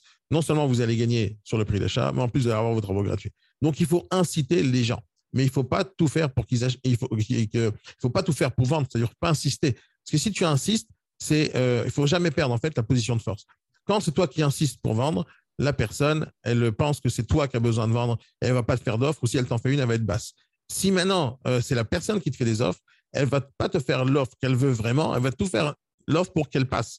Elle va pas te faire une offre pour euh, l'acheter au meilleur prix. Ils vont te faire une offre pour qu'elle passe. Donc, la question, c'est quelle est la personne qui est en face de toi? Si Quoi qu'il arrive, il faut inciter les gens avec de l'argent. C'est pour ça que je vous conseille de considérer tous les acheteurs comme des investisseurs potentiels et leur dire qu'ils pourraient faire une bonne affaire s'ils font une offre. L'idée, c'est que même une affaire qui est trop chère n'est pas une offre. Une affaire négociée, ça devient une affaire. Euh, un produit trop cher négocié, ça devient une bonne affaire. Et l'idée, c'est d'inciter les gens. Voilà, je pense que c'est tout ce que j'ai à dire sur le sujet. C'est clair? Ouais, nickel. Ouais. Maintenant, il y, a beaucoup d'histoires de feeling avec ça. C'est-à-dire que chaque cas est différent. Vraiment, chaque cas est différent. Il faut être capable de toucher euh, le, bouton qui fait mal pour que les personnes ils se réveillent. Et donc, les deux choses les plus importantes, c'est le FOMO, c'est-à-dire fearing to missing out, c'est-à-dire la peur de rater quelque chose, euh, donc, il faut que les gens ont l'impression quand ils partent qu'ils risquent de rater l'affaire. Et pour ça, il faut leur dire, madame, si vous êtes vraiment, ça ce, bien vous plaît, je vous conseille de faire une offre. Pas en lui disant, j'ai 25 offres qui vont arriver ou j'ai d'autres visites. Si ce bien vous plaît, je vous conseille de faire une offre. Dites-moi le prix auquel vous aurez acheté et je vais tout faire pour me battre pour vous. Si tu les incites pas comme ça, ça va pas se passer. Si tu te mets de leur côté, ils vont te dire, ah, il est de mon côté, j'y travaille pour moi. Donc, en fait, c'est comme si ils te mandataient à faire un travail et tu travailles de leur côté. Mais si jamais ils ont l'impression que tu es du côté du vendeur, ils vont se battre avec toi comme si tu étais le méchant, parce que tu représentes le vendeur. En fait, l'acheteur, c'est ton client. Il faut que tu sois son côté. Il faut qu'il ait l'impression que c'est son côté. Et, le vendeur, c'est aussi euh, la personne que tu as besoin de négocier, mais ce n'est pas ton client. Celui qui va te payer, c'est l'acheteur. Si jamais tu dois te mettre dans un des deux côtés, tu ne peux pas faire les deux, tu choisis l'acheteur, quoi qu'il arrive. Et donc, les offres qui vont te faire 50 000 euros, 30 000 euros en dessous, on s'en fout. Le but, c'est de se battre. Et une des choses que je dis toujours à ceux qui me font des offres, je vais dire, madame, peu importe le montant que vous allez me donner, je vais tout faire pour y arriver. Et je vais me battre pour vous. Ça va peut-être prendre trois semaines, ça va peut-être prendre un mois, mais quoi qu'il arrive, je vais me battre pour vous. Quand la personne, elle comprend que tu es là de son côté, que tu vas négocier pour elle, elle va te faire des offres. Si tu représentes le vendeur, elle t'en fera pas. Ou elle te dira, ça m'intéresse, mais tu seras le méchant à ses yeux. L'idée, c'est que tu ne sois pas le méchant, tu sois de son côté. Voilà. Ça va, Mélanie? Euh, Vincent, tu voulais dire quelque chose là-dessus? Non, très bien. Très bien, très bien. Après, euh, un bien n'est peut-être pas à leur goût aujourd'hui, mais demain, il peut l'être, tout simplement. Non, le bien n'est jamais à leur goût. Personne n'a envie de l'acheter pour habiter dans la maison de quelqu'un d'autre Personne. Personne, personne. J'ai un petit coup de chance, moi. alors. Non, c'est pas ça. C'est-à-dire, si jamais tu cherches, tu es locataire, tu cherches un bail meublé parce que tu n'as pas de meubles, tu n'as pas de mobilier, tu n'as pas de ce genre de choses, ok, tu acceptes le deal. Mais quelqu'un qui achète pour habiter, donc un particulier, d'accord Quelqu'un qui achète pour habiter, en général, il achète pour être propriétaire et pour son faire son petit chez-soi. La majorité des gens, ils vont adapter, ils vont faire un peu de peinture, un peu de décoration pour adapter leur maison à leurs yeux, n'est-ce pas? Ouais, Non, n'est-ce pas? Mais non. Quand tu fais visiter les biens de quelqu'un, c'est-à-dire il y a quelqu'un qui habite, parce qu'il y a vraiment une différence quand tu vends un bien vide et un bien euh, occupé, d'accord? Quand tu viens un bien occupé, les gens, ils viennent de rentrer dans la vie de l'autre, d'accord? Donc, ils voient leur mobilier, ils voient leur décoration, ils voient leur truc. Quelqu'un qui a des décorations avec que de la tapisserie, avec des fauteuils tout pourris, avec des chaises en bois, quand tu viens faire la visite à quelqu'un, celui qui vient pour acheter, il est déjà en train de se projeter. Et imagine qu'il n'a pas d'imagination. Devine quoi C'est 99% de la planète n'ont pas d'imagination. Il n'y a que quelques génies qui ont de l'imagination. Les autres n'ont pas d'imagination. Si tout le monde avait de l'imagination, on serait tous graphistes, artistes, etc. Il y a un petit pourcentage de la planète qui ont ça et ils nous font divertir, ils nous font kiffer, on achète leur musique, etc. Mais pas beaucoup de monde ont de l'imagination. Et même quelqu'un qui est chanteur, ça ne veut pas dire qu'il a l'imagination dans la décoration.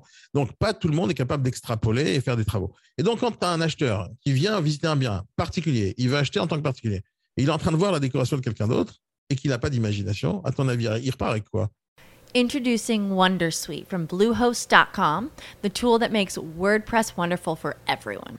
Website creation is hard, but now with Bluehost, you can answer a few simple questions about your business and goals, and the Wondersuite tools will automatically lay out your WordPress website or store in minutes. Seriously. From there, you can customize your design, pick your brand colors, and add blocks. No custom theme or coding required. You'll get content suggestions that you can keep or revise, and with Yoast SEO built in, we automatically help you get found in search engines. From step by step guidance to suggested plugins to an AI powered help bot, our built in tools make WordPress wonderful for everyone. Maybe that's why Bluehost has been recommended by WordPress.org since 2005. Whether you're a beginner or a pro, you can join over 2 million Bluehost users. Go to bluehost.com slash wondersuite. That's bluehost.com slash wondersuite. With Lucky Land slots, you can get lucky just about anywhere. Dearly beloved, we are gathered here today to. Has anyone seen the bride and groom? Sorry, sorry, we're here. We were getting lucky in the limo and we lost track of time. No, Lucky Land Casino, with cash prizes that add up quicker than a guest registry. In that case, I pronounce you lucky. Play for free at LuckyLandSlots.com. Daily bonuses are waiting. No purchase necessary. Void where prohibited by law. 18 plus. Terms and conditions apply. See website for details. Putain, il est dégueulasse cet appartement. C'est la seule chose qui se dit. Il n'a pas envie d'acheter. Et cette personne, il n'a pas envie d'acheter parce que le bien ne lui plaît pas. Quand tu présentes un bien vide, tu crois que c'est plus facile parce que tu n'as pas la décoration, mais au final, il n'y a pas d'espace.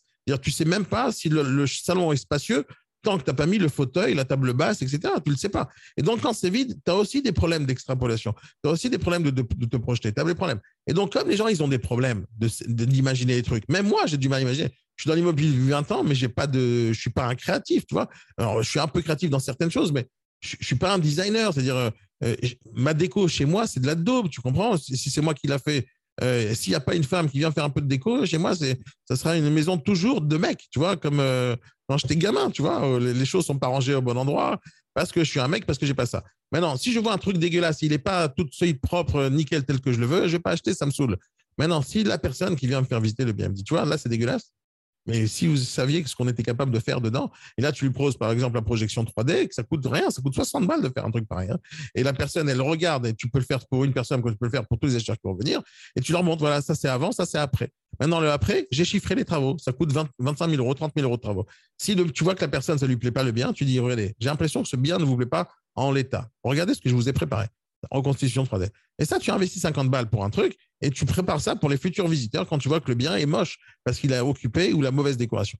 Quand le bien il est parfait, Voilà, ça m'est arrivé aussi de voir un bien parfait, super design, refait à neuf, cuisine aluminium, la classe. T'as pas grand chose à faire là-bas. Mais de l'autre côté, si le mec a fait la déco, même si elle est belle, c'est possible que l'autre, ça lui plaît pas non plus. Ah merde, j'aime pas les cuisines américaines. Mais écoute, elle a coûté 150 000 balles la cuisine américaine. Ouais, mais j'aime pas les cuisines américaines. Ça va pas lui plaire non plus. Donc, il y a des gens qui vont venir dans des appartements dans l'espoir de tout casser et tout rénover. Il y a des gens qui veulent arriver, il n'y a rien à faire. Tu comprends? Et donc, ces deux personnes-là, il faut les, prendre séparément. Celui qui veut rien faire dans les travaux, il faut qu'il visite un appartement tout fait, tu comprends? Et tout fait. Et lui, quand il va pas te faire une offre, c'est justement parce qu'il n'a pas envie de se faire chier avec les travaux. Même lui, il faut le convaincre. Écoutez, monsieur, j'ai l'impression que vous n'avez pas envie de trop vous prendre la tête. Sachez que je connais beaucoup d'artisans et j'ai déjà chiffré les travaux, ça fait 20 000 euros. Et si vous rajoutez 5 000 euros avec quelqu'un qui s'en occupe de A à Z, vous avez absolument rien à faire avec des garanties décennales et tout ce que vous voulez. Et tu l'incites à réfléchir à faire des travaux pour faire l'appartement le plus beau de leur rêve. Mais il faut que tu leur facilites. Nous, à part le mot négociateur, j'aurais rajouté un autre mot dans, dans- ma vie de, négociateur. C'est facilitateur. L'idée, c'est de- de- d'aider les gens à arriver à leur fin. Tu veux l'appart, tu es venu, tu t'es déplacé, tu m'as appelé, tu as vu les photos, tu m'as appelé, tu as répondu en SMS, tu es venu au rendez-vous, tu as confirmé, tu t'es déplacé, tu es resté une heure avec moi en visite et tu n'achètes pas, mais ça va pas ou quoi? Est-ce que tu connais une femme qui rentre chez Ikea, qui ressort sans rien Même quand ils ont rien trouvé, ils achètent une fourchette à la fin? Parce qu'ils ne peuvent pas supporter avoir passé six heures chez Ikea sans acheter. Ils ne peuvent pas supporter ce truc-là. Alors ils achètent. Tu ne peux pas rentrer chez Franprix, chez Auchan, te balader pendant 6 heures et à la fin, tu dis, j'ai rien acheté. Tu sais que tu vas te faire mal voir. Alors, tu achètes des. Tu es obligé parce que c'est ta honte. Et la même chose quand tu rentres dans, un bien immobilier, tu ne peux pas passer une heure là-bas et sans acheter. Alors, il faut que tu trouves des excuses. Ah oui, je suis, pressé, j'ai le babysitter. Ou non, mais attendez, il faut que je réfléchisse, ah, je dois visiter d'autres biens. Mais en fait, c'est des excuses à la con, ça. C'est des excuses parce que ou ils sont lâches parce qu'ils sont pas capables de négocier, ou ils sont pas assez lâches, mais leur le bien leur plaît pas. Donc, il faut tout simplement les inciter. Allez, 30 000 euros de travaux, ça vous aurait. euh, euh, si on, je, vous fais, je vous fais baisser à 30 000 euros de, de moins, vous achèterez ou pas? Et tu les incites à réfléchir à la possibilité de négocier. Donc, c'est de la suggestion, c'est des incitations, mais il faut que ça vienne d'eux. Tu ne peux pas leur dire, allez, faites-moi une offre à 250 000, on en finit. Non, tu ne peux pas faire ça. Il faut que ça vienne d'eux, leur envie d'acheter. Si l'autre, si la nana que tu dragues, elle n'a pas envie de toi, laisse tomber, tu ne pourras rien faire. Tu ne pourras rien faire. C'est l'homme qui propose, c'est la femme qui dispose. Mais tu ne pourras rien faire. Il n'y a rien à faire si une femme, elle n'est pas intéressée par toi. Par contre, s'il est intéressé, ça va être un peu plus facile, mais ça va être dur quand même, il faut se battre. Mélanie, elle le sait, ça, elle te. C'est Mélène. Ouais, bonjour. C'est vrai ou pas ce que je dis, Mélanie? Ouais, Mélène, c'est vrai. Euh, Mélanie, excuse-moi. Voilà, tu voulais dire quelque chose, Mélanie Euh, non, non, c'est pour déjà me présenter vite fait. Désolée, je peux pas toujours mettre la, vi- la caméra depuis le début, mais j'étais là depuis le début. Donc, enchantée à tous et je commence la formation. Donc, euh, bonjour, je serai là régulièrement. Ouais, génial. Es dans quel secteur, Mélanie Euh, pour l'instant, je suis entre Vaucluse et Gare. Donc, les égards. Et tu es décidé de te spécialiser dans quoi? Particulier, investisseur? Euh, j'ai pas décidé encore parce que comme je vais changer de secteur pour aller dans un secteur euh, que je connais pas du tout, je vais déjà attendre de connaître le secteur. Tu viens d'où et tu pars d'où? Et tu vas où? Euh, là, du coup, je suis dans le Gard et on part s'installer en Martinique. Ah oui, c'est vrai, c'est toi. Euh, ouais, mais donc, tu n'as pas commencé à travailler en fait. Attends. Ben non, non, j'ai pas commencé à travailler. hein. C'est un peu compliqué là, ouais. Ça- La, la situation est un peu spéciale. Mais c'est toujours OK? Vous avez toujours voyagé? Ah ouais, ouais, ouais, on attend juste que... Une date? Ouais, on attend une date pour que les voitures partent dans un conteneur là. Ah, d'accord, OK. Voilà. Mais tu, tu vas voir que quand tu réfléchis comme moi et que tu fais ce que je préconise, tu vas voir que tu peux changer d'aujourd'hui à demain en Martinique et tu vas fonctionner très rapidement aussi. Parce qu'à partir du moment où on sait faire du business, c'est pas le, le pays qui va changer. Si jamais je devais aller aux États-Unis demain, là, parce que je sais pas, je dois tout partir, je dois tout plaquer, parce que je sais pas pourquoi. Imaginons que mon fils décide d'aller vivre aux États-Unis, je pourrais pas rester loin de lui, j'irai sûrement habiter aux États-Unis, j'en sais rien. Et si jamais je vais là-bas, le lendemain, je vais une agence immobilière, le lendemain. Donc, c'est pas possible là-bas parce qu'il faut des diplômes. Mais si jamais il n'y avait pas de diplôme, le lendemain, je, une agence. Donc, comme c'est pas possible là-bas, je ferai sûrement les études pour, euh, pour me préparer à ça. Je m'étais déjà renseigné une fois. Et voilà, le faire le business, je pourrais le faire dès le lendemain. Parce que ce qui manque à, connaître là-bas, c'est un peu de juridique, leurs règles à eux, et euh, de connaître euh, leurs outils qu'ils utilisent tout le temps, que ce soit le MLS ou n'importe quel logiciel. Mais après, il y a quoi? Tu as toujours un vendeur quelque part, tu as toujours un acheteur quelque part. La façon et la méthode et les rémunérations qu'ils utilisent là-bas, ça me change rien. Tu, me fais débarquer à Hong Kong, ou tu me fais débarquer en Chine, au Japon, n'importe où, ben, je ferai le même travail. Donc, la seule chose, il faut que je m'adapte au secteur. Donc, c'est quel site Internet qui fonctionne, euh, comment les gens réfléchissent, c'est quoi les honoraires en général, comment je regarde un peu la concurrence, comment ils fonctionnent. Je m'adapte et en trois minutes, euh, enfin, disons, ça pourrait me prendre trois ou six mois de m'adapter. Mais euh, si jamais c'est la langue, il faut que j'apprenne, si c'est les coutumes, etc. Mais si c'est vraiment à l'extrême de ce que je sais ou que je connais, donc j'irai jamais au Japon demain pour vivre parce que je suis pas fou, quoi. Je vais pas tout recommencer à zéro. Mais sur le principe, le business, c'est pareil partout. hein. Je suis certain que si jamais je connais la, la- la culture japonaise et que je suis éduqué dans le monde du Japon depuis mon enfance et que j'ai toujours fait de l'immobilier à Paris et que maintenant je vais au Japon, je suis sûr que je vais marcher là-bas comme si rien n'était. Euh, si jamais je connaissais la langue, même chose pour l'Australie, même chose pour la Chine, même chose pour n'importe quoi. À partir du moment où la barrière de la langue elle est passée, qu'est-ce qu'il me reste à savoir? Qu'est-ce qu'il me reste à savoir? Les outils qu'ils utilisent et après? Ouais, non, mais c'est sûr. a quoi? C'est toujours le même principe. L'autre, il veut vendre, l'autre, il veut acheter. Nous, on est en plein milieu et voilà l'histoire. Après, dans certains cas, il y a des problèmes juridiques et là, il faut s'adapter. Mais si jamais je ne connais pas le juridique et je ne connais pas la loi du pays, qu'est-ce que je fais? Je vais prendre un avocat ou je vais voir un notaire ou les gens qui sont euh, l'équivalent. Et dans n'importe quel pays où je serai, pour moi, le business sera la même chose. Et si je ne fais pas l'immobilier, c'est pas grave. J'ouvre une boutique, j'ouvre une, une épicerie, j'ouvre un, un franc-prix, je fais n'importe quoi parce que le commerce, je sais faire. Donc, ça ne change pas le pays. Et donc, encore une fois, donc, je vous souhaite bonne chance. Et quand vous partez? Bah, je pense que là, on attend pour le conteneur. Donc, euh, normalement, euh, on devrait être parti là, mais je pense que ça va être courant juin. Bah, C'est très bien. Tu vas passer les vacances là-bas, euh, l'été, et ça va être cool. Ouais, bah, l'été là-bas, c'est la saison des pluies. euh, Ah ouais. Bon, ça va te changer les pluies. Ça va te changer. Bon, bah, je te souhaite bonne chance euh, quand tu arrives là-bas, mais dès que tu arrives là-bas, il faut carboner direct. hein. Donc, c'est bien si tu commences tes formations tout de suite. Et Ouais, tu te ça y est, prépares, ouais. comme ça, tu es au taquet dès qu'on arrive. Mm. Ça marche, les amis? Question de dernière minute, sinon on coupe. Sébastien, tout va bien? C'est bon? Allez, les amis, passez une bonne journée, amusez-vous bien. Merci, Eric. Merci. Merci, merci Mélène. Merci, Laurent. Merci, François. Merci, tout le monde. Juste un truc, Daniel. Oui, vas-y. Toujours à la dernière seconde. voilà. Non, non, mais c'est pas grave, je t'ai donné un quart d'heure. Je peux donner une minute. J'ai pas eu le temps. Vas-y, après. Euh, tu parlais de, ouais, de projeter les gens, etc. C'est super important. Alors, pas- pour les projeter, mais pas par la fenêtre. hein. Doucement, il faut le faire. Non, non. Les faire, se, les faire se projeter. Est-ce qu'il existe, est qu'il existe un, un outil euh, gratuit, voire pas trop cher, pour faire ça en 3D, euh, pour essayer de. Voilà. Tu veux l'outil le plus puissant qui existe, le plus génial qui existe et le plus euh, convaincant qui existe et gratuit, tu le veux? Ouais. Ça s'appelle ton smartphone, mon gars. T'as Instagram Live, Facebook Live, TikTok Live, tu fais ce que tu veux. Est-ce qu'il y a mieux de 3D que le live? Hein, T'as mieux? Mais non, je vais te dire, ne le fais pas. C'est-à-dire, si tu avais l'outil gratuit, ultime, tu faisais comme ça, écoute-moi, écoute-moi, écoute-moi. écoute-moi. Imagine, tu as un smartphone de dernière génération de ouf et que tu poses le smartphone sur la table, il te fait un truc 3D avec un hologramme qui sort, d'accord? Et que tu es capable de tout de suite même donner les odeurs qui se passent dans la cuisine, d'accord? Imagine que tu as cet outil, d'accord? Moi, je te dirais, tu le jettes à la poubelle et tu l'utilises pas. Ouais. Imagine, tu as l'outil. Pourquoi? Parce que pour vendre, il faut faire la visite. Tout ce que tu vas faire de trop pour éviter la visite, c'est-à-dire, tiens, prends le 3D, tiens, prends les photos, tiens, prends la vidéo, prends tout ça avant la visite, moins tu vas leur donner de faire l'envie de faire la visite et donc de faire des offres. C'est seulement en visite que les offres se passent. C'est seulement là-bas que les gens achètent, pas sur Internet. Donc, l'outil, il y en a plein des outils. Matterport, va voir Matterport, il y a plein d'outils de 3D qui existent. Je les préconise à personne. Je ne fais jamais ça. Je n'ai jamais fait ça de ma vie et je ne le ferai jamais. Pourquoi? Parce que quand tu donnes trop d'informations aux gens, ils vont réfléchir chez eux à la maison seuls. Et s'ils réfléchissent chez- eux à la maison seuls d'acheter ou de ne pas acheter, à quel moment tu peux interférer dans leurs décisions et leur proposer de faire une offre? À quel moment? Et les offres, ils ne vont pas le faire sur Internet. Il n'y a personne sur la planète, voilà, la planète, je ne peux pas dire, d'accord, mais en France, il n'y a personne qui achète un bien sur Internet. Juste personne. Investisseur, marchand de biens, particulier, ta mère, ton père. Personne n'achète sur Internet des biens immobiliers. Personne. 200 000 euros, 400 000 euros, mais pas la carte Visa. On doit visiter, tu comprends? Et donc, Mais comme on doit visiter. Oui, et si, tu m'as demandé éviter- l'outil pour faire ça. À quoi ça servira cet outil? De mettre la 3D en ligne sur Internet ou de le renvoyer, n'est-ce pas? Non, c'est au cas où. Moi, j'ai vu l'appartement avant. Ne fais pas ça alors, ne fais pas ça. Va chez, va chez la personne que je connais. Elle, elle est au top. Ne fais pas plus. Ça coûte pas cher. Elle te fait une reconstitution 3D en image et c'est tout. C'est Tout le au reste. C'est au cas où la personne n'arrive pas du tout à se projeter. Non, mais back- personne n'arrive à se projeter, François. hein. Personne n'arrive à se projeter. Il n'y a pas une personne qui arrive à se projeter.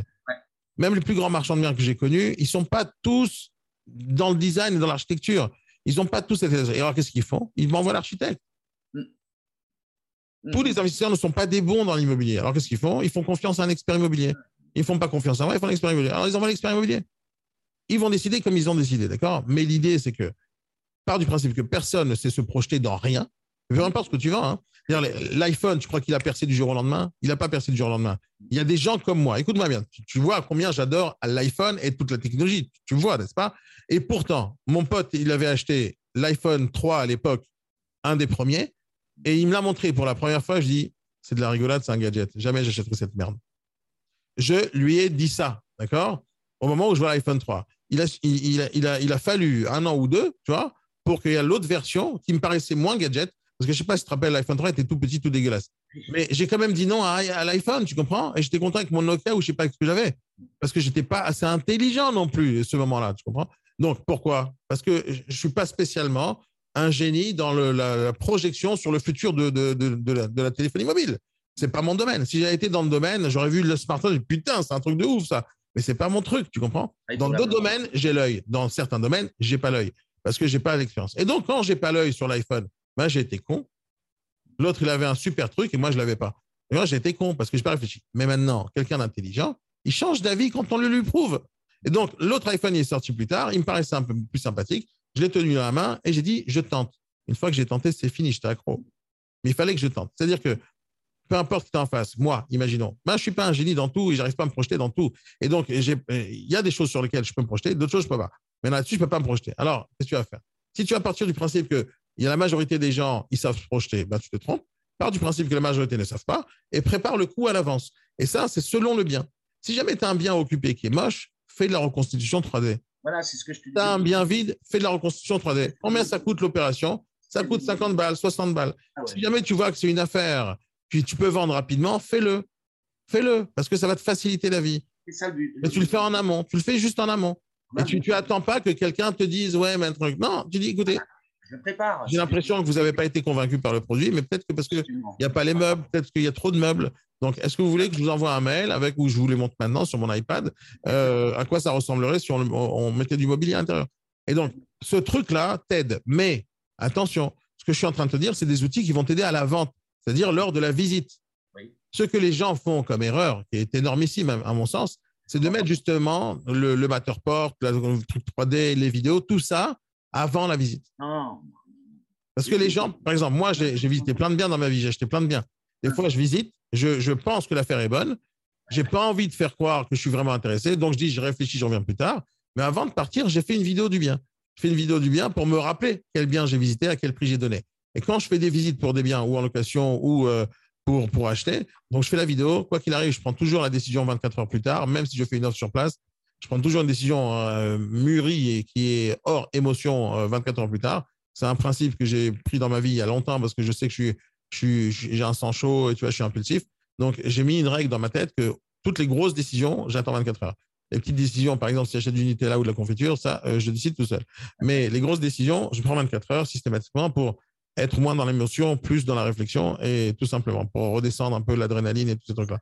Et donc, euh, euh, moi, je ne sais pas me projeter, mais je sais que les personnes non plus savent pas se projeter. Donc, si jamais je vois que je vais avoir des difficultés avec ce bien-là, je fais une projection 3D. Si je vends avec des particuliers, si je vends avec des investisseurs, je fais une projection 3D, mais en fichier Excel. Tiens, je te montre la renta.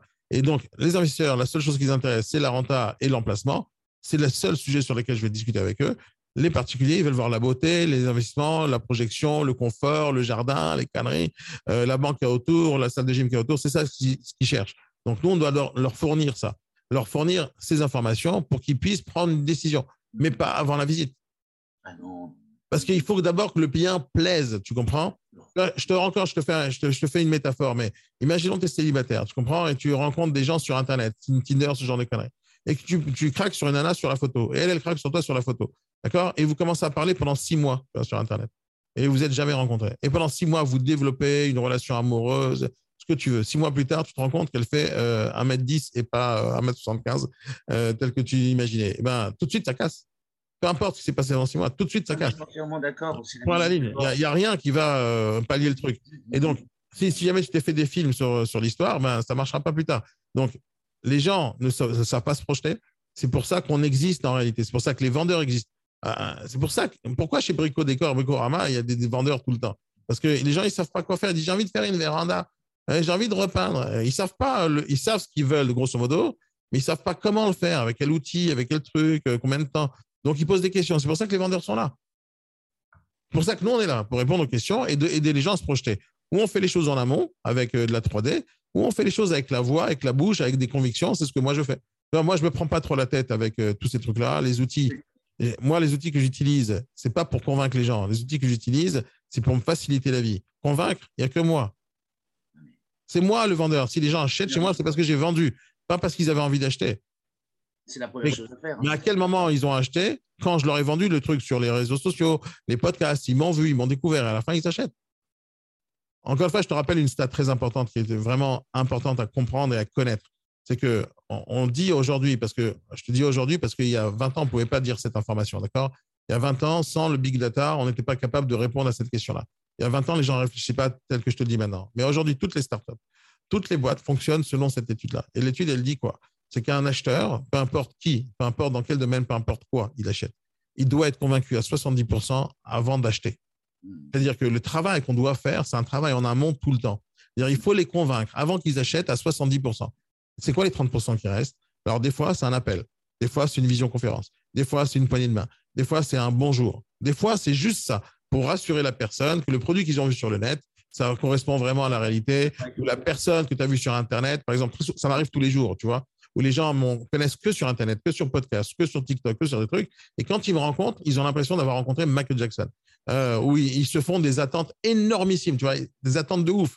Euh, oh putain, j'espère que quand tu seras là, ce sera différent. Il y a des gens qui ne savent pas quoi attendre, ils m'ont juste vu en photo, ils ne savent pas quoi du tout. Et donc, c'est la surprise totale. Mais, mais les gens ne savent pas trop s'imaginer des choses. Et, donc, plus tu vas les aider à imaginer, plus tu vas les aider à prendre la décision en amont, plus ça va être facile de, faire des offres plus tard ou de vendre. Si la personne n'est pas en condition de faire des offres, n'en fera pas une. Si elle n'a pas été suggérée cette possibilité de faire des offres, ça ne marchera pas. Euh, quand tu vas dans une boulangerie, ça ne te vient pas à l'idée ça te vient pas l'idée de voir la, boulangère et tu dis Bonjour madame, je voudrais deux croissants, deux pains au chocolat et deux baguettes. Et la boulangère te dit Pas de problème, euh, ça fait 6,54 euros. Ça ne te vient pas à l'idée de dire 6,54 euros Je vous fais une offre à 3,50 euros et on verra ce que vous allez faire. Je ne pense pas que qui que ce soit sur la planète a essayé de faire ça. Ni, ni avec la boulangère, ni avec McDo, ni avec qui que ce soit.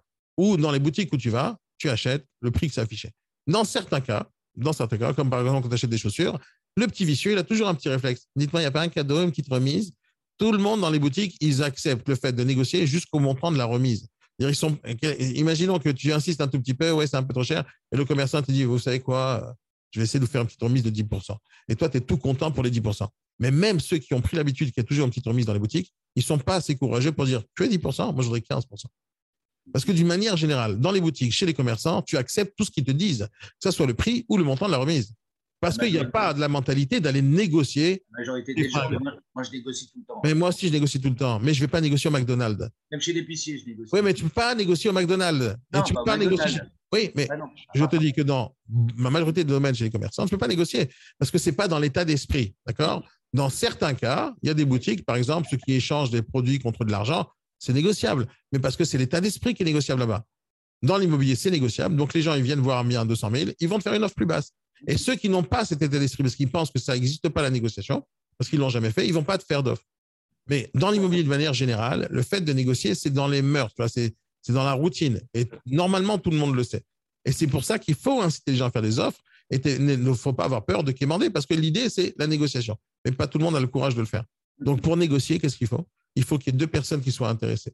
Tu as l'acheteur qui est intéressé par le bien et tu as le vendeur qui est intéressé à vendre. Il faut que les deux soient intéressés pour négocier. Si tu vas pousser les gens, faites-moi une offre, et alors qu'il n'a pas envie, ouais, mais j'ai vraiment pas envie d'acheter ce bien, mais faites-moi une offre quand même. Mais franchement, le secteur, c'est tout pourri. Mais faites-moi une offre quand même. Oui, mais il y a quatre drogués qui attendent devant l'appartement. Mais faites-moi une offre quand même. Même là, à la fin, quelqu'un pourrait te faire une offre si c'est un marchand de biens. Mais un particulier ne le fera pas. Tu vois, s'il y a des drogués en bas de de, de son appartement, il a deux enfants. Il ne fera jamais d'offre, même à 50 000 euros en dessous, parce qu'il veut acheter pour habiter. Par contre, un investisseur, il s'en fout. Tant que c'est la bonne renta, il va acheter. Tu comprends? C'est clair. Ça marche? Allez, les amis, je suis obligé de vous laisser. Passez une très bonne journée, les amis. Amusez-vous bien. Et bien sûr, à demain matin, be morning. Bye bye.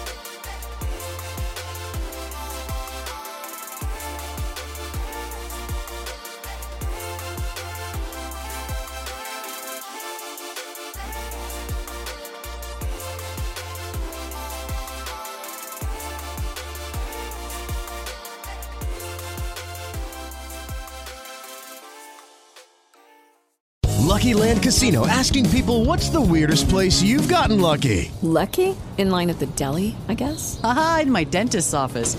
More than once, actually. Do I have to say? Yes, you do. In the car before my kids' PTA meeting. Really? Yes. Excuse me, what's the weirdest place you've gotten lucky? I never win and tell. Well, there you have it. You can get lucky anywhere playing at LuckyLandSlots.com. Play for free right now. Are you feeling lucky? No purchase necessary. Void where prohibited by law. 18 plus. Terms and conditions apply. See website for details.